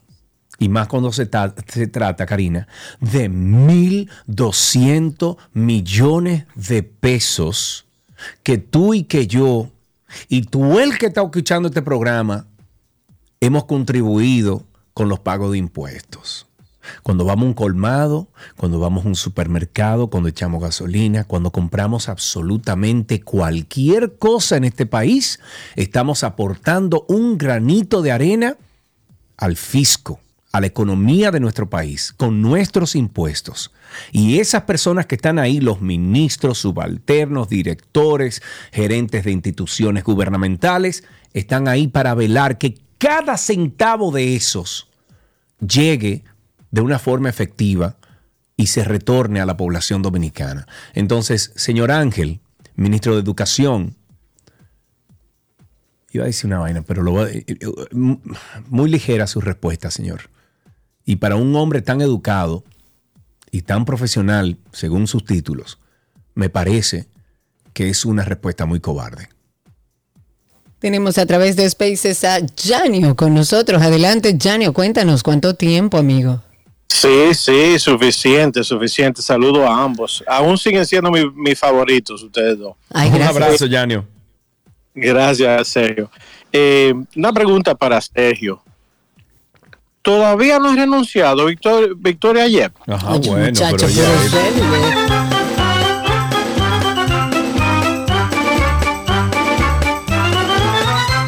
Tenemos dos llamaditas aquí, Juan Manuel primero y luego Julio. Adelante, Juan Manuel, cuéntanos. Buenas tardes, Sergio, Karina, ¿qué tal? Hola. Todo bajo control, amigo, cuéntanos. Eh, Sergio y Karina, yo soy un residente de hace muchos años en esta zona de Punta Cana y recorro Bávaro, Verón, Punta Cana. Mira, y, este déjame hacerte una pregunta, Juan Manuel, antes de que tú digas eso. ¿Te gustó el aumento de, de la tarifa que hizo CEPEM? No, para nada. Ah, no te fijaste que está a 19 pesos en vez de 17.90. yo la tengo prepaga, yo la tengo prepaga, pero me doy, me doy cuenta, yo pensaba que era por el aire y el calor que me estaba rindiendo. Ah, pues mira, mira la factura de nuevo, le subieron un peso y piquito y todo bien. Vamos a tener que quemar goma, será aquí, Dios mío. Bueno, yo te estoy diciendo, yo, yo, yo estimo que tenemos que reunirnos ahí delante de ese PEN porque, y, hacer una protesta pacífica, porque no puede ser que en Santo Domingo se pague de 9 a 13 pesos el kilowatts y nosotros aquí en Bávaro estamos pagando 17, 18 y 19. Y cuidado. Pues, pues mira, cuenta conmigo. Yo te voy a pasar mi número y nos ponemos de acuerdo. Yo llevo la cartulina y los creyones. Dale. Cuéntame, Juan Manuel, ¿qué ibas a decir? Eh, sí, yo iba a hablar del tema del accidente de, del autobús del hotel. Yo estoy preocupado porque aquí, aquí, pasan accidentes, vienen accidentes, pasan accidentes y vienen accidentes y yo veo que todo sigue igual. Mira, hoy, ahora mismo, yo acabo de ver una guagua que por poco se lleva a unos carritos popi, unos carritos que hay aquí de... sí, unos uno carritos, unos triciclos, uno, como unos triciclos que son Sí, que está muy. Entonces, eh, aquí seguimos, no hay régimen de consecuencias, no hay nada. Para nada. Por favor. Entonces, esos carritos, esos taxis que son utilizados mayormente por turistas que lo ven y dicen, ay, mira qué chulo, un carrito pop, vamos, así se llama, carrito pop. Tú te montas, es un trimotor con una capotica chiquitica y que te llevan ahí en Bávaro, te llevan a la playa, te llevan a los restaurantes. Es chévere, pero es como dice él, o sea, te pasa una guagua de 70 pasajeros al lado que no tiene ningún tipo de seguro. El, el, chofer nunca le han cambiado la licencia siquiera, no tiene un certificado. Entonces, ¿qué cuidado tiene? Ninguno. Y punto. 829-236-9856. Vamos a levantar esa llamada, nos vamos a un corte y regresamos. Julio, adelante. Buenas tardes, hermano mío. ¿Cómo están ustedes? Muy bien, gracias a Dios, Julio. Gracias por tu llamada, amigo. Cuéntanos. Tranquilo. Oye, me mueve preocupación la declaración de la esta señora, la procuradora. Ella dice que ha instruido que traten a las personas como lo que ellos digan que quieren ser. Es decir, si llega un hombre y dice, bueno, yo quiero ser, yo me siento mujer, Ok, trátenlo como mujer, de todas formas, bien, ok. hasta ahí está bien, pero y cuando haya que dictar una medida de, de conducción, haya que tranquear a esa gente, ¿dónde lo van a meter? ¿En la celda de hombre o de Bueno, mujeres? déjame decirte, Mira, eso mi es una buena Julio. pregunta. No, y no solamente eso, Cari, que ya hay casos en los Estados Unidos donde un hombre ha dicho que es mujer, que se siente mujer, lo trancan en una cárcel con mujeres y ya van tres ocasiones, en tres diferentes eh, ocasiones, con tres diferentes individuos que han eh, embarazado a una de las eh, mujeres de ahí del recinto. Yo creo que eh, es un punto de partida interesante, pero no el adecuado, el que mm, comenta la Procuradora General de la República, porque en un país donde todavía estamos hablando de un código penal que no se ha aprobado, donde discutimos todavía el tema de la discriminación por elección sexual, eh, plantearlo desde la Procuraduría diciendo que lo traten como usted se siente me parece muy bien, pero no están las herramientas dadas para que eso suceda. Porque Además- una de las cosas que yo pensé fue justamente, ¿dónde lo llevan? Usted se siente mujer, pero físicamente es un hombre. Usted Y- tiene cárceles disponibles para esa persona que, que, que no tiene identificado su género o que se identifica de otra manera. Déjame hacerte una pregunta. Por ejemplo, eh, en el caso tuyo, que tienes todavía a Matías, que es un joven, Matías lo que tiene que son 10 años. 13, Son 13. 13 años, perfecto. Eh, pero ahí hay, por ejemplo, yo he visto en baños, he visto a, a hombres con sus hijos de 5 o 4 años y de repente entra una mujer que se siente hombre al baño o viceversa. Mujeres, tú, por ejemplo, si tú tuvieras una, una niña de 5 o 6 años que entra a un baño y que de re- repente entra un hombre, bueno, biológicamente un hombre de 45 años que se cree mujer, te vas a sentir cómoda tú. No en lo absoluto. De hecho, tengo un caso muy cercano de un colegio, el cual me parece que es uno de los de, de las mejores metodologías que se dan en nuestro país donde eh, es un colegio muy inclusivo y me consta y se lo aplaudo.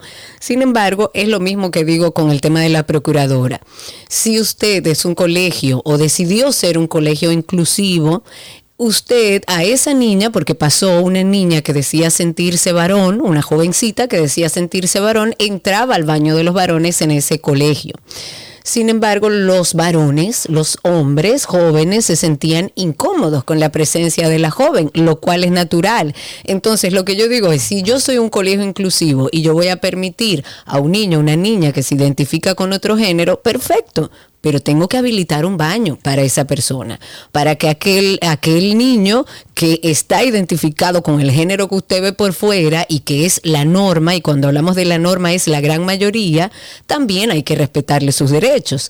Entonces, muy bien por la procuradora, pero no hay ningún, ninguna plataforma establecida en nuestro país para que esas cosas funcionen. Además- Eso hay que además- prepararlo en función a leyes y respeto de no Una- discriminación. Y después hablamos de otras cosas. Una última perspectiva antes de pasar con, con este corte comercial.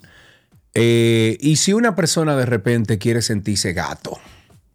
O una persona, por Lo que ejemplo. pasa es que eso es ya sentir- eh, eh, distinto, eh, eso ya no, no distinto, es Sergio. distinto, no, eso es distinto, no tiene Karina, nada que ver con, Karina, con Karina, identidad. No, no, no, es que no te vayas por ahí porque no oye, tiene nada que ver. Que atiéndeme, que es lo mismo. No. ¿Por qué? Porque hay una persona que No se es está identificando de otra No. manera que no es. Pero Entonces, es sí es lo género, mismo. eso es otra cosa. Usted no puede decir a partir de ahora yo soy una vaca. ¿Y por qué no? Si puedo ¿Por decir que soy no? mujer. Porque no es lo mismo, Sergio. pero Eso es un ¿por qué comentario si- que no está basado en nada. Es que no, es que. Una es que- cosa es tu elección sexual y otra Karina, cosa es un desorden mental es- si usted se siente un animal. ¿Y tú crees que una persona que se siente, que es hombre biológicamente y se siente mujer, no es un desorden mental? No necesariamente está No establecido eso. La ciencia lo estableció como Karina, un desorden mental o como un desorden no- cromosómico o no- como un desorden físico. Yo no estoy diciendo que sea malo, escucha lo que estoy diciendo, pero es un desorden. O sea, es un, es algo no, coño, perdón, eh, es que no se puede ni siquiera decir normal. es algo fuera de la e, es algo fuera de la norma. De la norma. La norma lo establece, permítame. la mayoría. La norma lo establece la gran mayoría Exacto. o la mayoría. Exacto. La mayoría de los seres humanos son heterosexuales. Lo que que no significa que fuera de esa norma, No, no, que fuera de esa no, no, no, norma haya hablando- personas que se identifiquen de manera Tú estás mezclando distinta. las cosas. Eso es preferencia sexual, eso es otra cosa, Karina. Estás hablando de género, que es Está otra dentro cosa. de lo mismo. No, Karina, porque Está dentro de lo mismo. Ahora, usted no puede decir que es lo mismo una persona que llegue a la Procuraduría diciendo que se siente un gato. hagamos esto. ya eso es otra cosa. Vamos a traer a dos especialistas que se fajen con nosotros aquí, Claro. Porque si no, tú y yo vamos a terminar fajándonos. 829-236-9856 en el Gran Santo Domingo.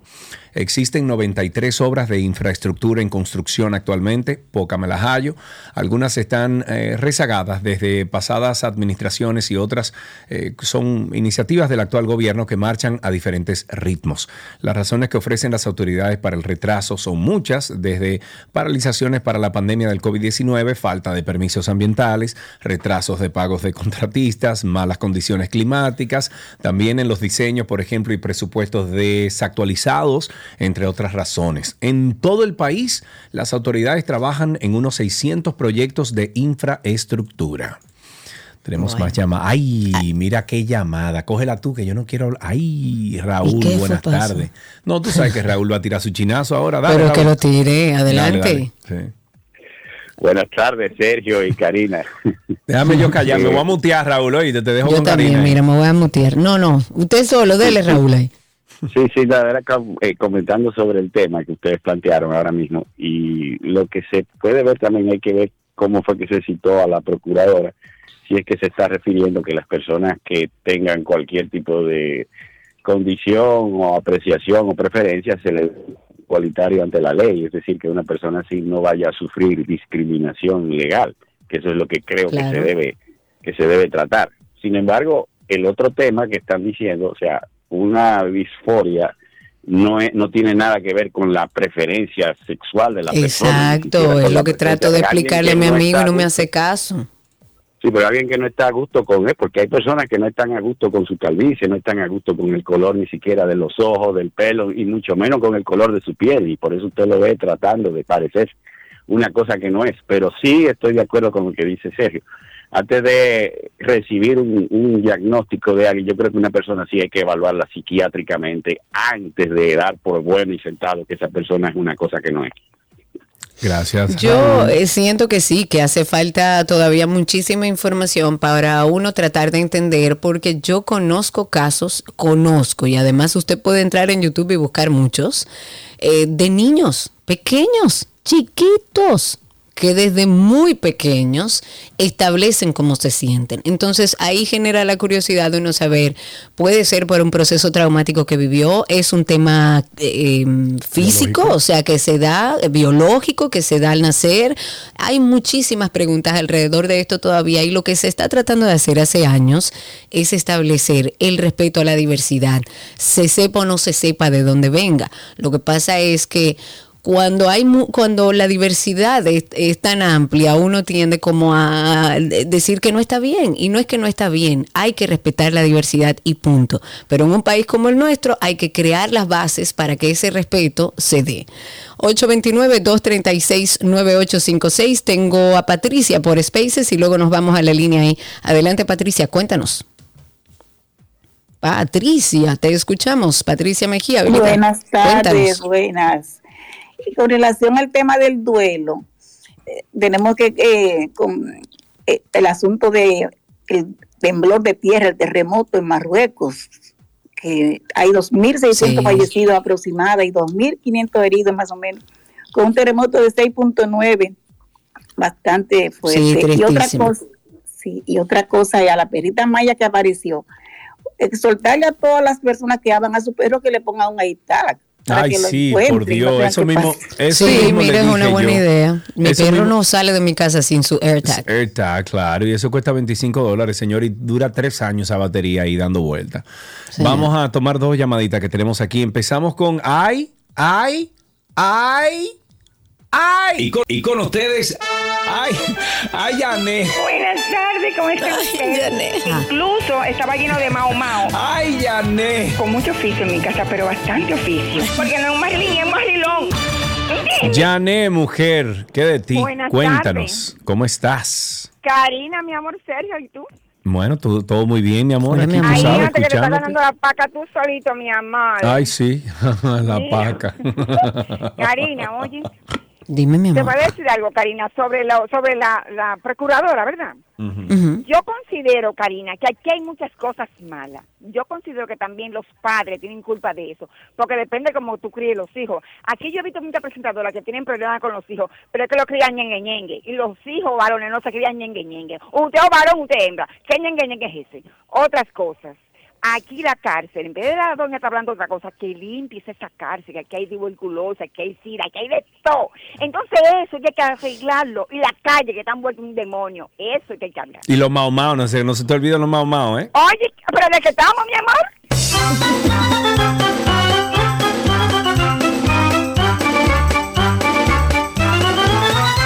Ay, Dios mío, con Janet, te amamos. Fortunato, adelante, buenas tardes. Buenas tardes, Sergio. Saludos para todos. Sergio, de verdad que me identifico contigo, con, con tus inquietudes, Sí. porque yo me- eh, estoy involucrado con el asunto de los de las importaciones de equipos acuáticos y realmente es una vergüenza. Pues son Una equipos vergüenza. totalmente eh, costosos Sí. y, y- y entran sin, sin el pago de, de los tributos requeridos.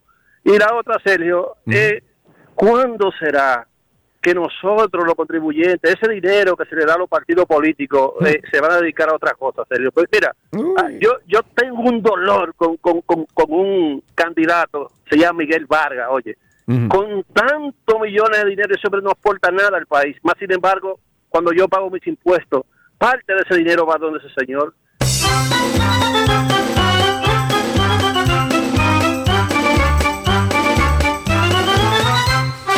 Tenemos en la línea a José. Buenas tardes, José. Bienvenido al programa.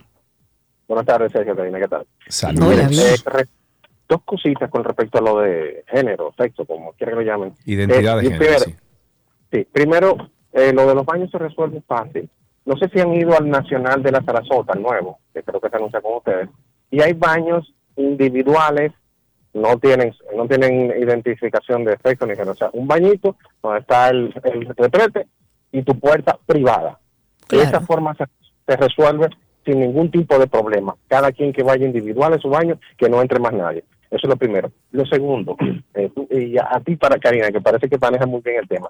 ¿Qué diferencia hay entre una persona que se siente ser del sexo opuesto o que tiene- se siente de otro género en una persona que se sienta ser más joven, por ejemplo, que yo te diga, yo siento que yo tengo 15 años ahora.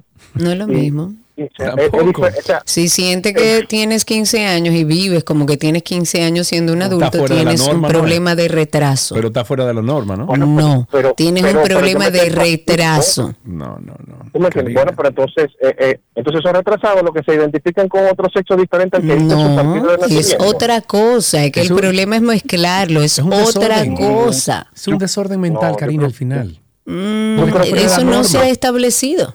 No se Yo creo que no hay No diferencia, se ha establecido No- que sea un tema psicológico, eso no está establecido. Se ha hablado de cromosomas, se ha hablado de, de Pero, Karina, trauma, eso- se ha hablado de procesos psicológicos, pero eso no está establecido. Mm. Está bien, pero si yo me siento más joven, porque yo me puedo sentir más joven. Por, Ah, tú por te puedes sentir más joven, yo me siento de 15. Y eso Ah, no es un trauma. Pero ¿y ¿cuál es la diferencia con que entonces una persona se sienta de otro sexo?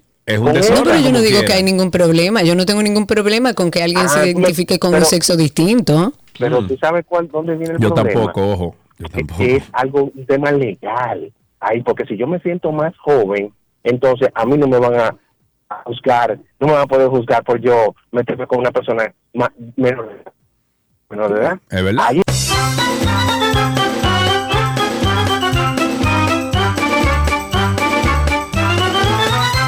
BM, buenas tardes, adelante, estás al aire. Sí, gracias, buenas tardes. Eh, tengo un combo de la semana pasada y de este. A ver el No sé, combo que si me va a trae. dar tiempo. Yo sé que ustedes me van a sacar desde que yo... No, no, dale, dale, pero- vamos arriba, vamos. Bien, de la sema- desde la semana pasada, a ese que, a, a- ese que ese señor que le llaman el coronel de, de ahí de, del este. Recuerden, señor coronel, y yo soy responsable, yo, le- yo hasta le doy mi número de cédula por aquí. ¿Pero de qué coronel estamos hablando? El que está cobrando los 50 mil. Ah, el que dicen que cobra 50 mil pesos Ah, bueno, al, que al taxista que entra a Punta Cana a dejar a quien sea. Ok, ese que dice, si usted está haciendo eso, recuerde, lo de Trujillo no fue un asesinato, fue un ajusticiamiento para una persona que se, que se creía por encima del pueblo. Entonces, usted tiene, si yo llevo a mi, a mi familia o a cualquiera y me encuentro con ese señor, hasta ese día él está cobrando 50 mil. Eso es una. Dos, Karina, lo lamento, pero yo estoy, eh, lo lamento por un lado, pero yo estoy de acuerdo con Sergio. Pero no tenemos que estar de acuerdo, tranquilo. No, no, no. O sea, pero por lo menos es cierto. Si yo quiero hoy amanecer siendo una vaca, digo mu y todo el mundo tiene que decir, "Ah, pero es una vaca, no es un ser humano. Yo me voy a reír por lo que tú dijiste, no por porque una persona esté pasando por un desorden de identidad, lo que sea. Pero, O pero sea, al tú final- dices que todo homosexual, todo bisexual Es y toda no, persona no, que se Karina, identifique con otro género cosas. está, Karina, está, Karina. o sea, tiene un problema. Karina, Karina, Tiene un Karina. problema. Una persona, por ejemplo, homosexual, una persona que quiera estar íntimamente con su mismo sexo, no es lo mismo que esa persona piense que es mujer. No es lo mismo, Karina. Son cosas totalmente diferentes.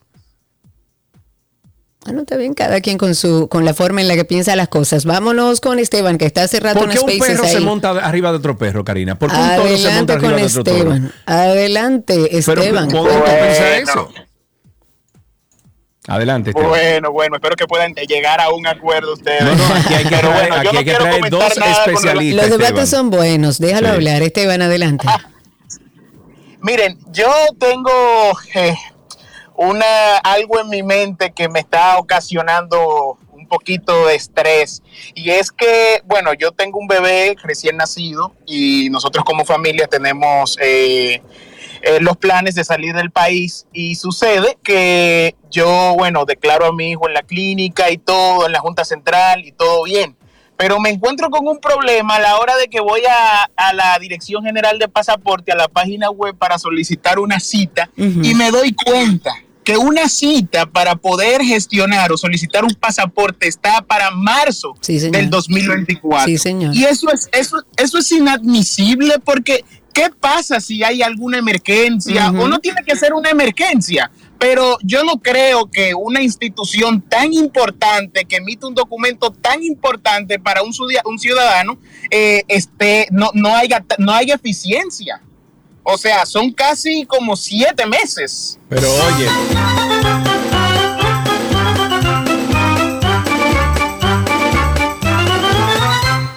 Pero no solamente eso, sino que somos el país que más crece. Durante como 16 años somos el país que más crece. Y estamos en este problema de una tarjeta, de una, de una libreta Bueno, de mi hijo tuvo que salir del país y tenía su pasaporte vencido dominicano y tuvo que salir con otro pasaporte porque Bueno, pues la gracias a Dios cita que no te la pasaporte. Que gracias a Dios yo contaba con otro pasaporte porque era por temas de estudios. Exacto. Ahí tenemos a Aura. Buenas tardes, Aura. Hola chicos, Eh, Hola. le quiero hacer una propuesta a los dos. A ver. Este tema que ustedes están eh, ventilando, que es bastante controversial que es, eh, yo les propongo que hagamos como unos espacios para hablar un poquito más a fondo, porque en el tiempo que ustedes están en en el espacio de la radio, donde estamos padres y, y hay adolescentes y niños que estamos transportando en el vehículo y ponemos su programa, nos interesa, nos interesa intervenir y nos interesa como empezar a buscar concilio sobre toda esta información de género, de sexualidad y etcétera, porque ustedes, sobre todo Karina que tiene adolescentes, sabe que se nos está haciendo difícil eh, manejar toda esta información con los muchachos y tratar de ser lo más transparente y lo más claro posible. O sea Estoy de que- acuerdo contigo. yo creo que inclusive tengo, soy hermana de Tajira Vargas, que es antropóloga social. Ah, sí. También conozco a Alta- Altagracia Valdés, que también trabaja con estos Claro. temas. O sea, podemos crear como ese ese espacio, dos minutos, tres minutos, cuatro minutos, como ustedes quieran y, y puedan. Pero Estoy de acuerdo que contigo. Es un tema que importante. a hablar esto. Y sí, a nivel de crianza, y gracias por tu llamada, a nivel de crianza, eh, tanta información, no solamente de este tema, sino de muchos otros a la que están Sí. expuestos nuestros jóvenes, se nos hace más difícil, pero yo creo que si aprendemos a tener conversaciones abiertas, honestas, reales, incluso desde nuestro desconocimiento, y aceptando frente a nuestros hijos, mira, hay parte de esa información que yo no la tengo toda, vamos a sentarnos a verla, esto es esto, esto es esto, y todo se le nombra y se le habla. Con mis hijos, sobre todo con el mayor, que ya es un adulto, yo me he sentado a hablar cómo está establecido y cómo ellos encuentran la información. Y luego de eso, entonces generamos algunas preguntas críticas para yo ver cómo él asume esa información. Pero sí, de que es difícil, es difícil, porque no lo entendemos del todo todavía y me parece interesante lo que pro- propones, de que generemos una conversación abierta, incluso con nuestros oyentes. Hasta en After Dark podemos hablar de este tema y abrir esta conversación en un debate donde podamos sacar conclusiones que nos ayuden a entenderlo mejor y de esa forma transmitir el, el conocimiento. Eh, dejamos hasta aquí Tránsito y Circo. Nos vamos al corte y ya regresamos con el resto del contenido.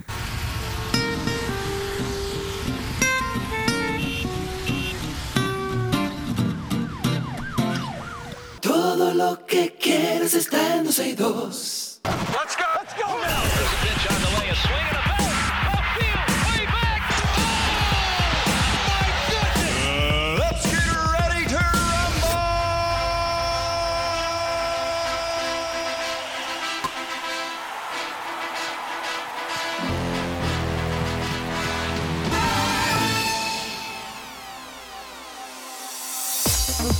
Estas son las noticias del mundo deportivo. Arrancamos con atletismo por disposición del presidente Luis Abinader. Escucha, Abinader, ahora. Luis Abinader Corona, a través del ministro de Defensa, fue ascendida al rango de segundo teniente de la Fuerza Aérea Dominicana. La destacada atleta de alto rendimiento Marileidia Paul- Paulino, actual campeona del mundo en los 400 metros planos de atletismo en Budapest con una marca de 48.76 segundos, el mejor tiempo de su carrera. Durante la actividad, Paulino fue condecorada por el comandante general de la Fuerza Armada Dominicana con la medalla de vuelo panamericano debido a su desempeño meritorio como miembro de la Fuerza Armada Dominicana y representante internacional, Fuerza Aérea de la Armada Dominicana, representante internacional de nuestra nación. Felicidades, merecido. Bravísimo, bravísimo. Oh, Dios mío, estoy loca como por verle dar un abrazo allá en Nisao, en su tierra. Una noticia de béisbol. Los New York Yankees colocaron al lanzador Luis Severino en la lista de lesionados de 15 días. Tiene una lesión en la parte superior izquierda del cuerpo luego de abandonar la apertura contra Milwaukee en la quinta entrada y después de permitir un sencillo a Bryce con una bola rápida de 92 metros por hora, Severino dejó caer su guante frente al montículo, se dobló del dolor y caminó alrededor, mientras sostenía su brazo izquierdo cerca de su oblicuo y fue reemplazado por Johnny Brito, eh, luego de ser revisado por el entrenador y el manager. El jugador dijo casi entre lágrimas, siento como si alguien me hubiera disparado, es como un dolor profundo y agudo. Me voy con básquetbol. Alemania se proclamó en el día de ayer campeona del mundo por primera vez en su historia tras vencer a Serbia 83-77 en la gran final del Mundial 2023 tras un igualado partido que, bueno, se decidió en el último cuarto, pero que en, en el que pesó demasiado el tercer cuarto arrollador germano, o sea, por parte de Alemania, con un Dennis Schroeder, creo que se llama, estelar. La selección alemana hereda de esta manera la corona de España y como hiciera precisamente la selección española en China 2019, levantó el título sin haber perdido un solo partido durante el torneo. Serbia perdió su segunda final como país independiente tras un mundial más que completo. Canadá fue tercera tras imponerse a Estados Unidos en el partido por tercer y cuarto puesto. Nos vamos a tenis. El tenista número dos del mundo, mi favorito, aunque no le guste a la familia Prieto, léase Víctor y Orlando, porque son de Nadal. Este tenista Novak Djokovic se consolida aún más como uno de los mejores tenistas de todos los tiempos, después de lograr anoche el título número 24 de Grand Slam de su carrera, igualando el récord solamente con Margaret Court. En una revancha de la final del US Open 2021, este serbio se vengó de su derrota ante el, favorito número 3, Medvedev. Fue así, 6-3, 7-6 y 6-3. Eso fue en el estadio, en un estadio de Nueva York para completar su regreso triunfal a los Estados Unidos. Djokovic estuvo en su forma dominante habitual en el primer set, nunca enfrentó un punto de quiebre, mientras lograba 12 tiros ganadores en 9 juegos. Al comenzar la noche, Djokovic tenía marca de 72-1 de todos los tiempos en el US Open cuando ganó el primer set. Neymar eclipsó a Pelé con máximo, como máximo goleador de la selección brasileña después de superar el total de goles en la carrera del tres veces ganador de la Copa Mundial. El gol que puso a Neymar de 31 años en la cima del récord goleador de Brasil con 78 llegó en el minuto 61 en un partido de clasificación para el Mundial como eh, contra Bolivia en la ciudad amazónica de Belém, Belém con M al final. Fue el cuarto gol de Brasil en el partido de la victoria por 5-1 y el último gol del partido anotado por Neymar, el número 79, durante el tiempo de descuento. El gol récord de Neymar llegó tras un centro raso al área de penalti que el delantero remató con precisión desde corta distancia y fue celebrado con un puñetazo al aire como solía hacer Pelé, lo que fue considerado como una especie de homenaje. Muy bien, antes de finalizar, recordar nuestro podcast de Karina y Sergio After Dark. Volvemos, señores, abriendo este año con un temazo. El falso concepto que tenemos todos del éxito. Y más con estas redes sociales, Karina Larrauri, en donde lo que vemos es todo logros. No vemos el paso falso. El éxito es el resultado que te lleva a ser pleno, feliz y satisfactorio. Pero el resultado, realmente lo que importa es cómo tú haces el camino, en quién tú te conviertes en el camino, en esos fallos y desaciertos. Tenemos la tendencia a ver el éxito de los otros, a idealizarlos y a querer llegar ahí. Hay muchas personas, Karina, que se frustran por no lograr alguna meta a cierta edad o época de la vida. Hay una parte importante y es que el éxito muchas veces nos sentimos vacíos porque eso a mí no me hace feliz y porque no partió de mí, de lo que yo en realidad quería, que es lo que es la construcción de la real identidad. Karina y Sergio, After Dark. Karina y Sergio After Dark está en Google como Karina y Sergio After Dark, así mismito. Usted le da ahí y voilà, ya pertenece a nuestra familia de After Dark.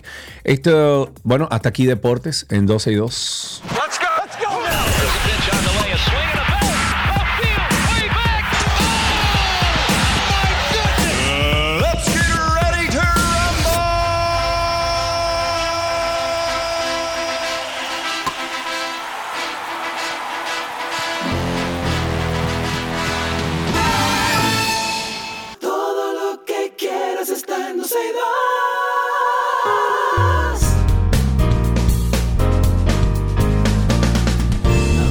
Este segmento a mí me encanta, Karina, y deberíamos de hacerlo más porque mi programa favorito de todo el mundo mundial, adivina cuál es.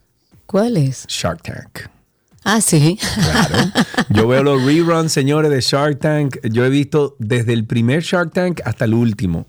Eh, es un programa que eh, lo que hace es que empuja el emprendimiento, el emprendurismo, eh, a emprendedores, les ayuda, hay gente, bueno, están los, los tiburones, los sharks, que son cuatro o cinco de ellos, que están ahí para invertir en tu compañía, etcétera. Y bueno, de ahí sale la, la- la idea más o menos de este segmento, porque mm, se llama así, emprendimiento. Y, no, y también recuerda que Sí. lo hicimos, y perdón que te interrumpa, en, medio de la pandemia. este segmento, porque mucha gente tuvo que, bueno, ponerse creativo para poder generar recursos. Exacto, buscársela y generar pequeñas empresas, pequeños negocios. Y justamente eh, hoy nos place muchísimo recibir a Dana Soto Núñez porque vamos a hablar sobre su emprendimiento. Ella tiene 13 años escuchando 12 y 2. O sea que ella es de las que dice, yo crecí Yo escuchando crecí 12 con y 2. ustedes. Exacto. Dana, lo único que te vamos a pedir desde ahora es que nos tutee. Si dice de que usted, tú vas a ver Ahí problemas. mismo que vas a cerramos el micrófono. Ok, hola Dana, ¿cómo estás? Hola, Qué bueno tenerte aquí. Entonces tú creciste escuchando 12 y 2. sí. Qué bueno. Bueno, pues cuéntanos un poquito de cómo nace esta idea de tus productos. ¿Qué es lo que tienes para presentar? Bueno, en diciembre del 2021 eh, mi mamá tenía que hacer regalos para sus jefas, quería darle un detallito y pues eh, ella me dijo, oye, ¿no se te ocurre nada para hacerles? Y yo dije, bueno, vamos a ver qué se me ocurre. Yo estaba pensando en varias cosas hasta que un día ella me vino con la idea de que, oye, tú podrías hacer identificadores de copa. Y yo dije, bueno, sí, muy buena idea. Buena idea, qué buena idea. Claro. sí. Entonces, am, yo dije, como ya yo tenía, la, de- como yo desde chiquita, bueno, más chiquita, vengo haciendo eh, pulseras, aretes, collares, pues ya yo tenía como la destreza. Y Claro. pues eh, decidí hacerlo, mi mamá compró los materiales y yo me puse a inventar, o sea, en mi vida yo había hecho eso, yo me puse a inventar, no, no sabía qué, Qué estaba haciendo. hasta O sea, que- desde cero. Tú dijiste, Sí. voy a inventar que la creatividad fluya y salga lo que vaya a salir. Sí, entonces ah, dejé fluir mi idea, mi mamá terminé los identificadores que de verdad hasta a mí me encantaron y mi mamá al día siguiente los llevó a su trabajo. Mm, Sus jefas se volvieron locas, o sea, le les Ya, pero- encantó. Ay, de qué verdad. bueno. Y desde ese día mucha gente más de su trabajo le decía, oye, mira, dile a tu hija que si, que si me podría hacer esto y de lo otro. Y yo dije, oye, em, mami, de verdad que es una muy buena idea, como esto me está yendo bien, sus, am- eh, tus amigas eh, Claro. me dicen que les haga. Y yo dije, ¿por qué mejor no abro una cuenta de Instagram y comienzo hacer un emprendimiento desde cero? Claro. Y de verdad que desde ese día... que Te dedicaste a eso. Sí, me dediqué Claro. a eso.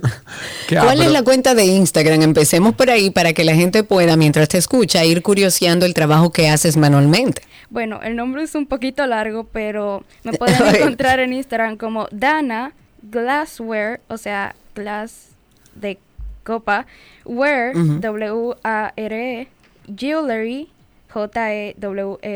J-E-W-E-R-L-I. Ok, está muy largo. Lo vamos No, a no, copiar vamos a través de nuestras pero- redes. Pero una cosa, Dana, yo lo estoy buscando y no me aparece aquí en Instagram. Oh, Ajá, eh, raro. lo estoy buscando con el pero nombre que tenemos. solamente No. con buscar Dana Glass, de seguro Ok. aparezca. Ah, Seguro ver, sale más ver, fácil. Pongan ahí Dana Glass para que ustedes vayan viendo este lindísimo emprendimiento de Dana.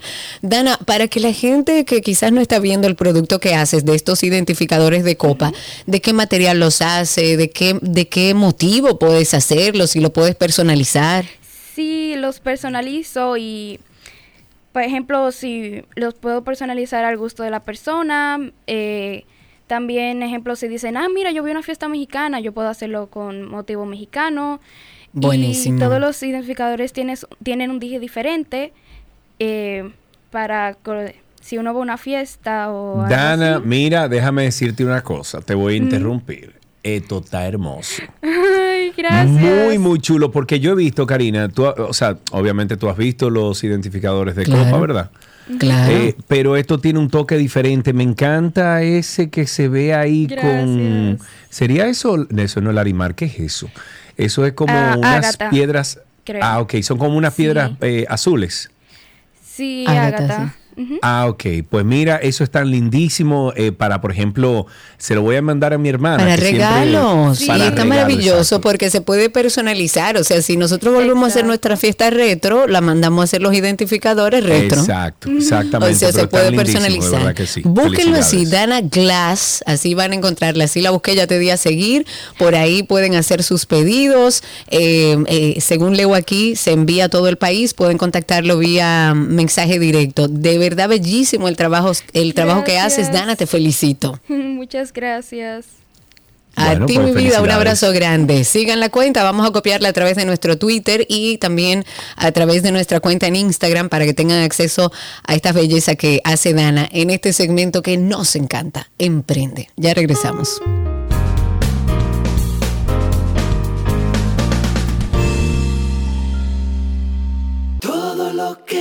Que quieres está en 12 y 2.